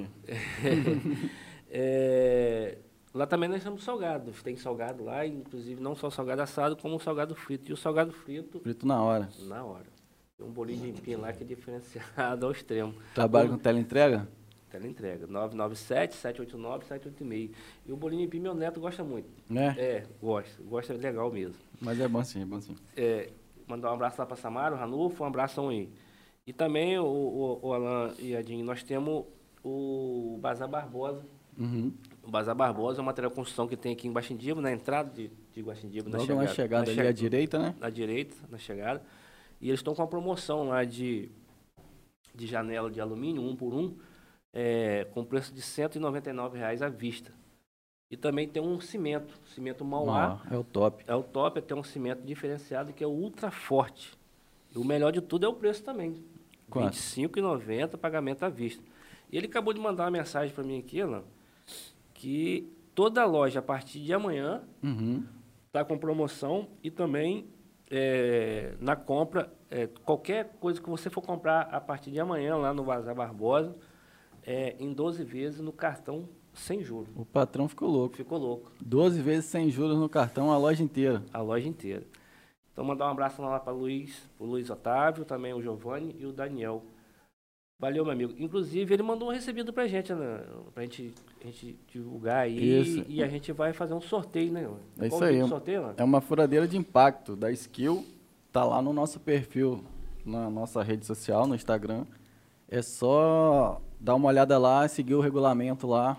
E vai ser no dia 20, Quatro. 24. Dia Isso. 24 a gente vai fazer esse sorteio para presentear a todos que participarem lá. E é fácil participar, né, mano? Facinho, o regulamento tá todo lá, só prestar atenção no- nas regras lá, que vai dar tudo certo. E boa sorte para todo mundo que participar aí. E o outro parceiro nosso é o, a, é a Cisem Med, né? Que é uma clínica aqui no centro de São Francisco também. É, ela está ali com... São vários exames, né? Tem não só de exames laboratoriais, também tem os profissionais na área da saúde. E um da novidade que ela vai estar implantando a partir do mês que vem agora, ou melhor, já está nesse mês, né? a partir do mês que vem vai estar é, melhorando cada vez mais, é o exame de colonoscopia, que é seguindo todo o protocolo exigido, Uhum. com o médico, anestesista, técnico de enfermagem, enfermagem, enfermeiro. E, e a novidade também do CISIMED é que eles estão com a filial lá em Travessão de Barra, Top, cara. no centro de Travessão mesmo, nos altos da padaria, da, da drogaria do, do, do, do Daniel. E, e também a partir de, do mês que vem, eles estão é, não só com são vários é, especialistas, mas um dos especialistas que a partir do mês que vem é o ginecologista Dr. Valério. O Dr. Valério já está aí no, ramo aí já há mais de 23 anos. Muita experiência. Isso. Mandar um abraço para a Tânia, proprietária. Tá bom? Um abração. Também um abraço para a Graziella. Telefone lá 2789-2175 e o 999-999-7637. 999-99-7637. Só ligar e marcar, Marcar. a consulta. E também outros, outro parceiro é o Aras Galopante. Quem não sabe quem é o Aras Galopante, é, é um criador que tem aqui no Imburi, no Imburi de Campos, que cria a raça da man- Mangalaga Machador. Para quem não sabe, o cavalo Mangalaga Machador é o melhor cavalo de sela do mundo. E se você quiser lá, está disponível a venda de embriões, cobertura, venda de potro e cavalo. Um abraço, Marco. Tamo junto, doutor. Isso aí. Temos também a Depil Femme. Depil Femme é um centro de depilação estética e esmalteria feminino. Está localizado aqui no centro de São Francisco, a Rua Esmeralda Oeste, 187. Para agendar o seu horário é só ligar no 999916065. 999916065. Só ligar que o atendimento é de excelência. Alô, é a Casa e Vídeo também. Casa e Vídeo também É um- está com a gente. É um parceiro da gente aí, que já está no município desde o do ano passado, né? E com várias promoções. E está localizado aqui no centro de São Francisco, em frente ao cartório do Ofício Único. Quero mandar um abraço lá para o gerente, o, Rodrigo, o subgerente lá, o Diego, também o Otávio, a Thaís, a Lália. Um abraço. Tamo junto, parceiros. É isso aí. Agradecer a Alfa Telecomunicações. Obrigado, Vaguinho, pela parceria da internet, eh, que faz o nosso sinal chegar aí na sua casa com qualidade. Em qualquer, qualquer parceiro nosso só dizer, dizer que ouviu aqui no nosso podcast que tem aquele preço bacana, é isso mesmo? Verdade. Que vai ser Sim. vai- especial, né? Sim. Então, na, na, na pergunta que eu estava fazendo pro Edinho, cara, é, eu perguntei se falta, se ele sente se falta um pouco de incentivo e de proteção a esses materiais tão importantes na nossa história, do canhão, falei de Barra, do canhão que está lá também em frente à Prefeitura de São João da Barra, né? Se eu não me engano, um nó de pedra que foi doado para algum outro estado do Nordeste, que eu não me recordo bem também. Isso tudo poderia estar em, um, em um centro de cultura, em um, em um lugar, em um museu, para ser exposto à história do nosso município, para quem mora aqui e não está. o que, que você acha que está faltando aí? Ou, ou- não sei, se é, o poder público deveria interferir, como é que é? Você pensa nisso aí? É, é, Alain, é, eu estive à frente do departamento de, de cultura quatro anos, né? do, da Secretaria de Educação e Cultura do Departamento de Cultura. Né? Estive à frente de outros departamentos também, outros governos, né? É, mas sempre uh, trabalhando com a cultura. Uhum. Aquele canhão que tem lá na, na- no Cais de Barra, Uhum. né, foi um canhão. Aí a gente voltando lá para ler o Eusébio de Queiroz, Uhum. ele foi um canhão que fazia parte do Forte de Manguinhos, que guardava a costa para os navios não, não, negreiros não, não aportarem. Aham. Tá? É, eles foram achados ali perto de Lagoa Doce, para aqueles lugares ali.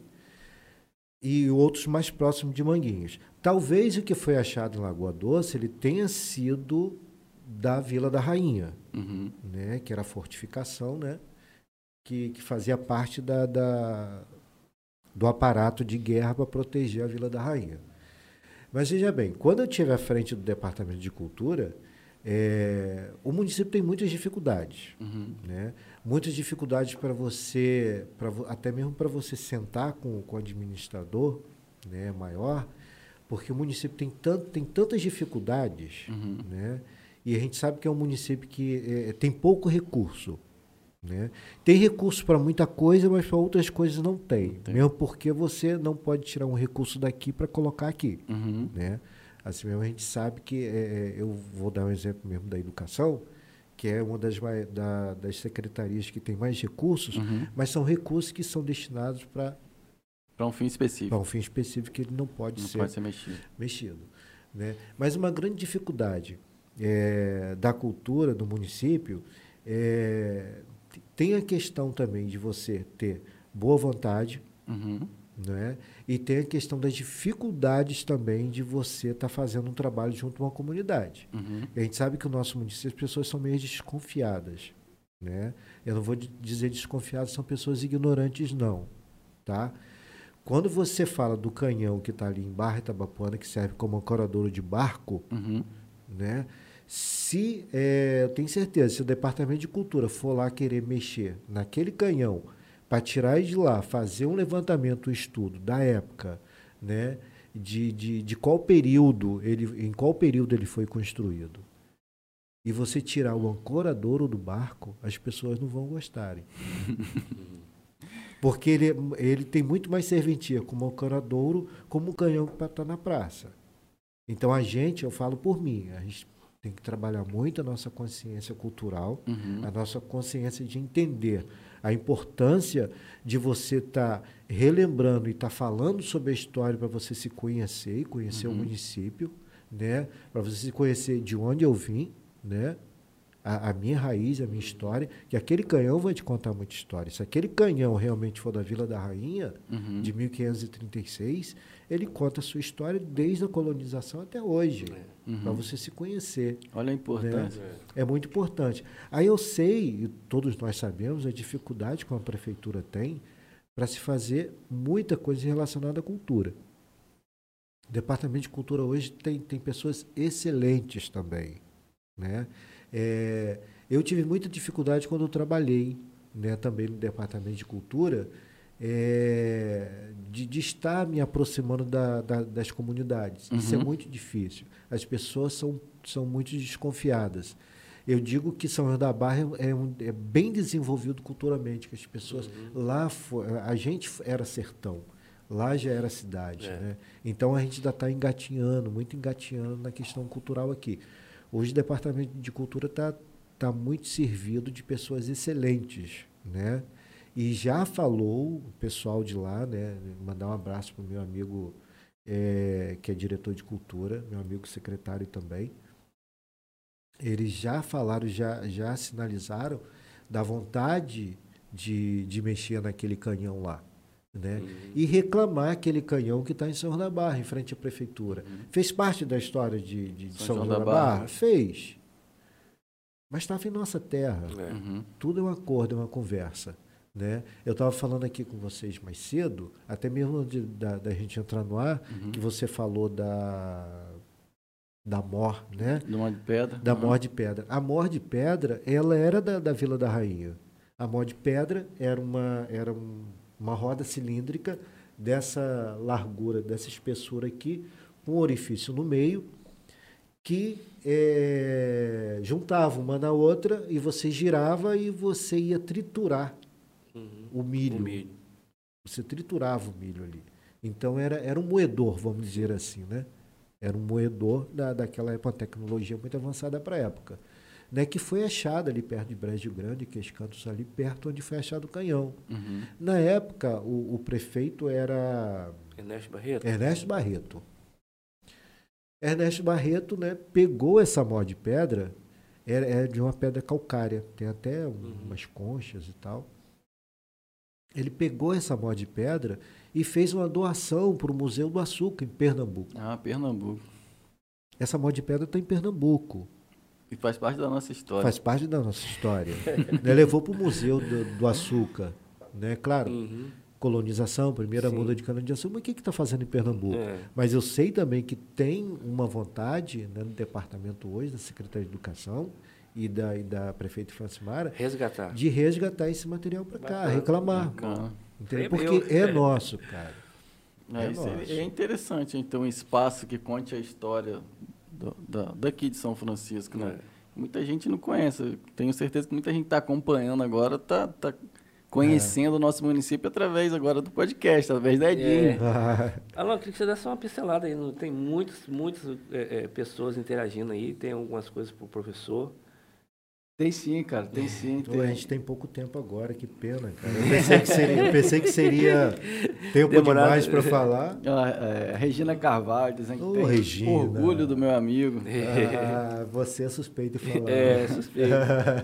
Alice, Mas eu, obrigado. Alice diz verdade, uma baita aula que o Edinho tá dando. Liz? Lisa, Lisa. Lisa Nascimento? É, não só tá com o primeiro nome. Mas é claro que tinha que ser o episódio 10. Ela tá falando que você é o 10. mas não é o 10. Não, eu, tava, eu, estava, eu estou com uma responsabilidade muito grande, cara. É, eu, eu tô. É, na segunda-feira foi Frederico. Olha só que responsabilidade é, vocês me colocaram, falar depois de Frederico. Não. É, Pachola, meu, meu conterrâneo. conterrâneo. Olha só. É. A Liz ainda diz aqui. É, Edinho, conta pra gente como surgiu a ideia de empreender com arte, esculturas Ih, e decoração no papel machê. É, é interessante é. isso, porque como você me apresentou no início, uhum. né, eu, além de ser um apaixonado pela história, né? pela história né, é, antes de tudo eu sou artista plástico, né? Uhum. É, eu sou escultor, sou pintor e tal, e, e eu tenho uma página junto com o meu sócio Edmilson Leandro, uhum. Mimil, uhum. que a gente vende online. Né? Então, assim, a gente, a gente não deixa de estar tá, de tá fazendo a história. Porque Fala a gente, aí a página, qual é para o pessoal? Arroba papel machê cia. Aí, ó. Né? É só procurar papel machê cia, mas se se complicar é arroba papel underline machê underline cia. aí vocês vão ver os, os trabalhos que a gente faz. A gente, a gente tem uma parceria legal, cara, que a gente vende produtos de arte, a gente trabalha com cocares étnicos, que a gente trabalha a etnia também, através de, de, dessa arte. Né? A gente fala do município, né? a gente fala das nossas raízes, né? através daquilo que a gente, da, daquilo que a gente constrói, daquilo uhum. que a uhum. gente empreende. Né? É, eu como escultor, Edmilson como grande é, produtor também de, uhum. de arte, fazedor de arte, um grande produtor cultural também. Uhum. Então a gente a gente não fica parado não. A gente é. tem, e a gente é legal que a gente tem um, a gente é visto, cara, hoje no município, e eu falo isso com propriedade, eu não falo para querer me esbanjar, nem dizer que eu sou o bambambam, nem dizer que sou grande, a gente tem um trabalho muito diferenciado no, em São Francisco hoje, entendeu? Mas através de um reconhecimento de vocês aqui de São Francisco que, que, que nos colocaram nesse patamar, entendeu? Através dos elogios, através dos incentivos de vocês, a gente hoje alcança o Brasil todo, Uhum. né? A gente tem produtos nossos nos Estados Unidos, a gente tem produtos nossos em grande parte da América Latina que a gente exporta, né? Que sejam cocaras de pena, que sejam cocaras de fio de algodão, que seja escultura. Bacana. Mas, cara, a gente tem, e a gente, o mundo é pequeno pra gente, É, isso aí. né? E através da, da- desse trabalho meu, né, que a gente vem desenvolvendo há muito tempo, né? A gente pode estar alcançando o mundo através da nossa arte. E eu e o Edmilson, a gente põe para arrebentar mesmo. Top, cara. Maior orgulho de saber que tem pessoas representando nosso É. município e que os nossos produtos chegam tão longe, né? É, é, só, só um adendozinho, cara. Antes da pandemia, Alan, a gente tinha uma, uma grande produção para o Reino Unido. Uhum. Que a gente ia mandar vários produtos para lá, né? Estava tudo certinho. Só que chegou a pandemia, cara, aí deu, freou tudo, né? Não deu para a gente concretizar essa, essa parceria que a gente ia fazer com o Reino Unido. Foi uma Show. pena. Show de bola, cara. Carlos Salvador Barreto, grande personalidade de São Francisco. Carlos Salvador, meu amigo Carlos Salvador, grande professor de história e meu diretor de cultura. Show de bola. É, o Macedo não está aqui com a gente na mesa, que tá, tá de escala hoje, mas está é, participando Macedo, aqui. Macedo não quis participar, sabendo que eu era hoje aqui, ele não quis participar, não. Um abraço para o Macedo. Macedo, obrigado Valeu. tá, pelo convite também, tá, meu amigo? Obrigadão. É, e está perguntando aqui se tinha alguma tribo indígena aqui no município ou era só a Goitacá mesmo. Então, Macedo, é, a principal categoria era, o- era os goitacais, né? Mas existiam é, umas subdivisões de botucudos. Ah, cara, agora eu, eu vou pecar pra- se eu falar besteira aqui. Mas eram três. Eram três. Eu posso falar besteira para você. Então eu vou me, me prender, me ater só nas três etnias que eram uma subdivisão dos goitacais, tá? Para eu não falar besteira, eu vou falar três etnias. Eu não vou falar o nome que eu posso estar errando, tá, Alan? Show de bola. Mas assim, só, só rapidinho, é, com a chegada dos europeus, cara, o que, que os europeus fizeram, principalmente em Campos? Eles foram jogando esses índios mais para a região serrana, para a região lá do Imbé, aquela região lá, foi jogando pro Rio- mais para perto do Rio de Janeiro, jogando a região serrana, para acabar com, com esses índios, para eles poderem colonizar e para não, haver guerra. Então, o que, que eles fizeram? Eles pegavam roupas com varíola, na época, e jogavam no meio do mato, que sabia que aquela roupa ia chamar a atenção dos índios, afetava a tribo toda com varíola, dizimava a tribo toda para eles Caramba, poderem trabalhar, colonizar tranquilamente. doideira, hein? Carla Andréa Nascimento, meu amigo e irmão, te admiro muito. Carla Andréia, beijo, Carla Andréia. Denival Alves. Meu compadre, Denival Alves Corrêa É o Neto. Neto. Neto. Podcast Neto. muito interes- interessante. Servirá para pesquisas sobre a história do município de São Francisco de Itabapuana. valeu. Parabéns a todos. Valeu, Denival. Obrigado, Neto, por acompanhar a gente aí. Kátia Regina. Kátia, um Ih, abraço é. para Kátia. Minha amiga Kátia, minha primeira diretora, é minha amiga hoje. Grande conhecedor da história são franciscana. Ela fala do Edinho. Obrigado, Kátia. Cara, muita, muito, muita mensagem de, de orgulho de você, grande amigo, Carlos André Nascimento, Ah, obrigado, Carlinha. Mike, Mike Lemos, grande conhecedor E da história Mike, sobrinho Francisco. Mike aí, ó. E Mike, obrigado por acompanhar a gente aí, tá? Obrigado, meu amigo. Show de bola, adorando ed- educar culturalmente, né? Li de novo. Pô, muito, muito massa, o pessoal curtindo aqui. Parabéns, Edinho. Que aula de história. Paula Renata dos Santos Silva. Ih, Paulinha, Paula Renata é amiga de trabalho também. Ó, a Ale Corrêa Grande tá, professora. a Ale Corrêa tá pedindo aqui, ó. Marca outro dia, parte 2. Tem muita história pra contar, né? A Alessandra Correia é irmã do, do Chiquinho, do, Francisco. E do Edecil também. Um Do abraço Edecil, pra família. rapaz, é meu, meu amigão Edecil, tá? E a Alessandra também, minha amigona, trabalhamos junto no CIEP. Eu brinco com, com o Chiquinho que é família de nerd. Todo mundo é muito inteligente, ligou? Muito, é muito. Nível de muito. inteligência dele tá lá no alto, cara. Muito. E a família inteira, né, cara? Então, o nosso horário tá se avançando, cara. Pô, que pena. Eu- eu- muita história ficou pendente ainda, né? O pessoal curtindo. É, Cecília, também nem sabia. Cecília vem ser Cecília Feito, mandou um abração pra você Cecília aqui. é sobrinha, Freitas, filha. É, nem sabia. E Samuel também aqui da, da clínica Pro Saúde falou Ô, que chama você de Freitas. Freitas, É, pra Freitas pra cara, cá. Freitas, mandando um a gente só se também. trata de Freitas, é verdade. É. Antes de chegar ao final aí, eu posso fazer uma perguntinha para ele que eu acho Pode que ficar à vai ser vontade, que isso me chamou a atenção Aí. lá atrás. é, mais uma vez quero repetir que eu estou saindo daqui muito, mas muito feliz mesmo do aprendizado. Já tinha uma admiração por senhor, assim, surreal. Agora, Rapaz, quando mais você fala assim, homem, você tão, tão, tão mais velho. É, quando o senhor é, falou né, da, da, da fábrica de Tipiti, e pelo fato das minhas origens ser de Santa Luzia, e eu lembro que eu ia muito à Praça João Pessoa com meu pai, que é também os familiares dele, minha, minha tia morava lá, meus tios, tios dele, Uhum. e o primeiro banco, né, no caso do Bradesco, o primeiro foi lá Sim. né? E o que me chamava a atenção é, Alan, daquela época, que no, no, no documento do banco, do Bradesco, vinha, f- é, é, é, não era Praça João Pessoa, era o Vila de endereço. Maniva. Manhã. Até hoje. É, aí, só que eu fui a fundo, não foi agora, já lá atrás, vem- a gente fala mandiba. Existe a mandioca, o aipim É. e mandiba. Mandiba. Só que o nome não é mandiba, e sim maniva. Maniva. Aí foi onde surgiu Vila de Maniva. Vila de Maniva, porque Praça João Pessoa. Não é isso, professor? Uhum, Isso aí. Dá uma pinceladazinha. É, é- é interessante, cara. É, o Cecília, o, o irmão dela, é meu sobrinho mais velho, né? Ele mora no Rio. Tava aí, veio depois do Natal, foi embora semana passada. Ele tava falando, tio, por que, por que Maniva? Porque quando eu vou pesquisar a previsão do tempo é, na minha região, né, para eu vir para cá, tá escrito Maniva. Aí falei, não, Julio, é o seguinte, é, Praça João Pessoa ainda é registrado como Vila de Maniva. Né? Os documentos, Vila, eu nasci em eh, Vila de Maniva. Né? É, Praça João Pessoa, acho que foi devido à Segunda Guerra Mundial, tinham os soldados em Praça João Pessoa. Foi a época que eu acho que o, o João Pessoa foi, foi, foi um cara, né, um, um famoso aí do, do Brasil. Ele morreu. E os soldados ficaram sabendo de- desse, desse falecimento dele.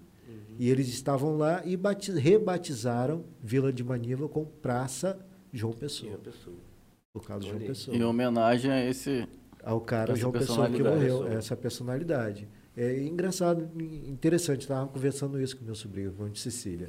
Agora, Maniva. é, só falando rapidinho, eu tenho tempo. Tem, tem, tem. Tem, mano. Tem. Tem, tem uma coisa interessante que a gente falou da questão do desenvolvimento né, da, da- das cidades antigamente, que era sempre à beira de rio, à beira de mar, Uhum, pelo acesso de navegação, que não existiam estradas, uhum. né?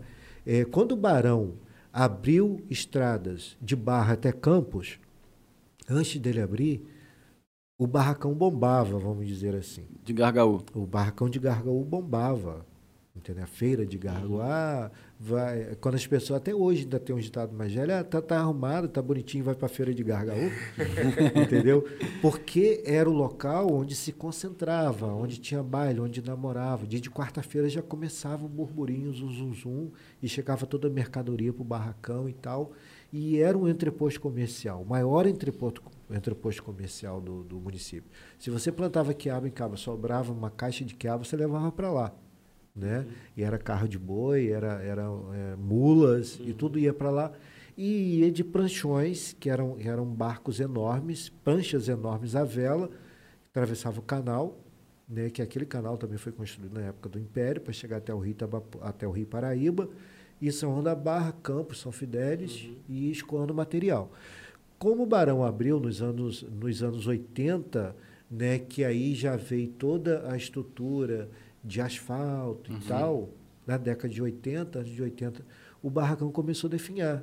Porque era muito mais fácil você escoar a produção para aqui por Campos do que Do pelo que- Rio. Aham. O barracão deixou de existir como entreposto comercial. Hoje está lá, restaurado novamente pela prefeitura. A prefeitura está até desenvolvendo cursos lá através da promoção social. né? Legal. É, né, o pessoal está de parabéns, principalmente o secretário de Educação e o secretário de Promoção. né, o Fagner. Então, de parabéns que desenvolve cursos lá para a população, não só Gargaú, mas o município todo. Né? Então, é, ele hoje não serve como entreposto comercial, mas é, a história dele está viva ainda e ele serve ainda para promover cultura. Né? Teve uma reforma no governo de Beto, né? no governo de Pedrinho Xerene também teve outra reforma e agora está sendo usado no governo de, de Francimara. Um né? referencial, né? Foi um É. referencial, né? E Continua ainda sendo, é né? um referencial. Né? O, ba o Barão veio, desenvolveu, Uhum. né? mas é que eu falei. Né? Ele desenvolveu aqui, mas acabou com uma coisa lá. É. Né? Mas hoje, se vocês observarem as duas pontas que tem mais cultura cultural, né? onde começou, né? não Uhum. digo que São Francisco, São Francisco já é, um- já é um polo de cultura muito grande e tem pessoas muito capacitadas. Né? De- é, tem, temos eu e Edmilson, é, brincadeira, e tem mais pessoas também. Né? É, visto que tem mais pessoas, cara, só falando um pouquinho sobre a Lei Aldir Blanc, Uhum. né? Que, que em outra oportunidade o município perdeu essa verba e agora né, o secretário de Educação conseguiu reaver essa verba do, do Aldir Blanc, que foi para todo o país através da Lei Rouanet, através da, da Lei Rouanet, através da Lei Al- Aldir Blanc, Uhum. para por causa da pandemia, né?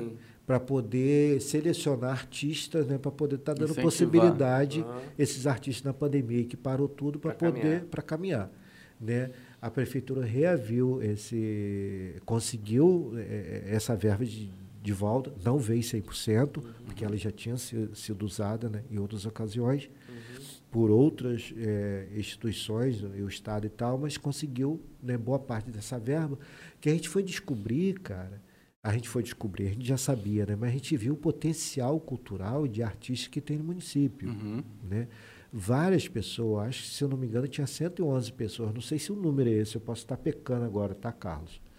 É, mas foram, quando eu vi, tinham 111 pessoas que foram contempladas com essa lei Aldir Blanc, de 1.900 reais. Tá? Fazedores de cultura. E esses fazedores de cultura, eu fui contemplado também enquanto fazedor de cultura, como Edmilson também foi contemplado como fazedor que de bom. cultura. Tá? E a bordadeira foi contemplada, a pessoa que fazia a marca foi contemplada, e tantas outras pessoas, o músico foi contemplado, e tantas outras pessoas que fazem cultura tiveram oportunidade né, de estar participando. E eh, eh, o interessante é que trabalhou-se com edital, foi democrático assim. Entendi. Tá, eu não vou pegar um recurso vou dar para a Alain, porque a Alain é meu amigo, eu não vou dar para o Washington, porque o Washington é bonitinho. Não. Até porque o Democratizou. Washington nem é tão bonitinho É, assim. é. Não, isso é. Isso é Eu sei mentir, rapaz. eu sei mentir, Sabe, tá? né? Pô, professor, Eu sei vocês me mentir. arrebentam, né? Mas estão com razão. Vocês estão com razão. Caído, né? Então foi interessante que ela, ela foi muito democrática. Ela, ela não escolheu. Né? Ela viu quem estava né, habilitado, quem tinha potencial. Né? Claro que eh, eu espero, tá, Salvador, né, o nosso secretário de Educação, a nossa prefeita, que existam mais editais, né? que isso eh, possibilitou muitas pessoas a estar desenvolvendo Sim. mais a cultura. Tá? Tem e muitos ainda vão. É, teve, teve uma coisa interessante que você participava do edital, Uhum. mas você tinha que ter uma contrapartida, dar uma contrapartida também para a prefeitura, né? Prefeitura local. A verba era, era, era estadual, é, estadual, né? Que veio do estado. Mas tem uma contrapartida, né? E eu, eu fui contemplada, mas eu vou ter que dar uma oficina Entendi. de graça, Entendi. né? Da, daquilo que Sim. eu, que, eu, que eu pretendo né, Sim, desenvolver, com a galera. Ah, top, cara. Que bom. Incentivo espetacular, né? Só o fato de ter É. conseguido trazer de novo esse recurso que tinha Resgatar, né? Não, Sido. Isso foi maravilhoso, cara, É. maravilhoso. Eu fui no, no- numa reunião que teve com a secretária de Estado de Cultura eh, em Carapebus. Né? O secretário nosso estava lá também e tal. E, né, e foi anunciado que o município de São Francisco conseguiu de novo e que ia montar o edital, como vários outros municípios né, conseguiu. Pra vocês terem ideia, Campos devolveu o recurso também. E Uhum. Campos, É, gigante. Era- né? o recurso enorme, É. enorme. Cara, eu queria agradecer ao, ao professor, artista plástico e grande conhecedor da história do Verdade. nosso município Edinho por disponibilizar esse tempo, cara, para estar dando essa aula, que não é nem uma conversa, foi uma aula que, que você deu pra gente e para quem tá assistindo, né? pessoal tá curtindo muito, realmente. Foi uma aula. Então eu você fico feliz. Você que está assistindo, deixa seu like se ainda não deixou. É, deixa lá. Se inscreva no canal, porque ficou história pendente aí, não ficou, galera? Então, deixa seu, seu like aí, porque Edinho vai ter que voltar aqui para Assim? terminar de contar essa história, né? Então fica meu agradecimento. Oi. É, na verdade, tem sim, tem muita coisa. É, uma coisa bacana que na próxima vez que ele vier aí, eu acho que no futuro bem próximo, né? Sobre os quilombolas, eu acho que ele tem muita Tem muito coisa para falar. Ah, cara, tem, tem. Eu tenho É. que falar muito sobre a minha amiga Lídia de Barrinha, É. a minha amiga que, que partiu também da Alva, lá de Deserto, Feliz Deserto, Quilombola. Olha aí, É. Tem, tem muita coisa E linda passa pra falar. rápido, cara. Já É. estouramos uma hora rapidinho. Professor, obrigado, obrigadão mesmo, obrigado por ter aceitado logo de imediato, quando eu pedi, fiz o convite seu, o senhor aceitou. Muito obrigado, senhor dispor do seu tempo aí, realmente foi uma aula, né? Foi em sim, todo cara. aspecto, em todo sentido. Eu quero agradecer mesmo de coração. Oi, eu que agradeço imensamente, cara. Eu fico muito feliz em poder participar disso daqui e poder levar um pouquinho de informação. Eu sei que muita gente sabia dessas informações, né? Mas isso, é, quando a gente faz a, a coisa assim, é, chegar, ter um alcance maior, a gente fica muito feliz, né? Eu agradeço muito o convite de vocês. Agradeço também quem estava aí participando, a quem ficou até agora com a gente, tá? Vai ficar disponível, está Fica- disponibilizado no, no canal do Sim, YouTube, né? sim. Vai ficar lá no Então. nosso canal. Quem não assistiu, né, quem não pôde, vocês podem, ah, vai ficar lá, assiste, vai ser legal. Se vocês gostarem, eu estou super contente, cara. super contente. Agradeço muito a Alan, agradeço muito ao Washington, ao nosso amigo Macedo pelo convite, tá? Foi um prazer estar aqui e convidando out- outras vezes, estarei aqui também. Valeu, valeu Prazer é mesmo. nosso. E com você, segunda-feira? Segunda-feira, Kelly. Kelly Souza, agente de trânsito, vai estar aqui numa resenha É, top Ah, com a gente. Então não- você não pode perder. Ah, eu não posso assistir, cara. Não vou assistir. não, não vou. Então, pessoal, muito obrigado por ter acompanhado a gente. Valeu. Valeu, é nóis. Tamo junto. Um abraço. Tchau, gente. Tchau, tchau, tchau, tchau, tchau.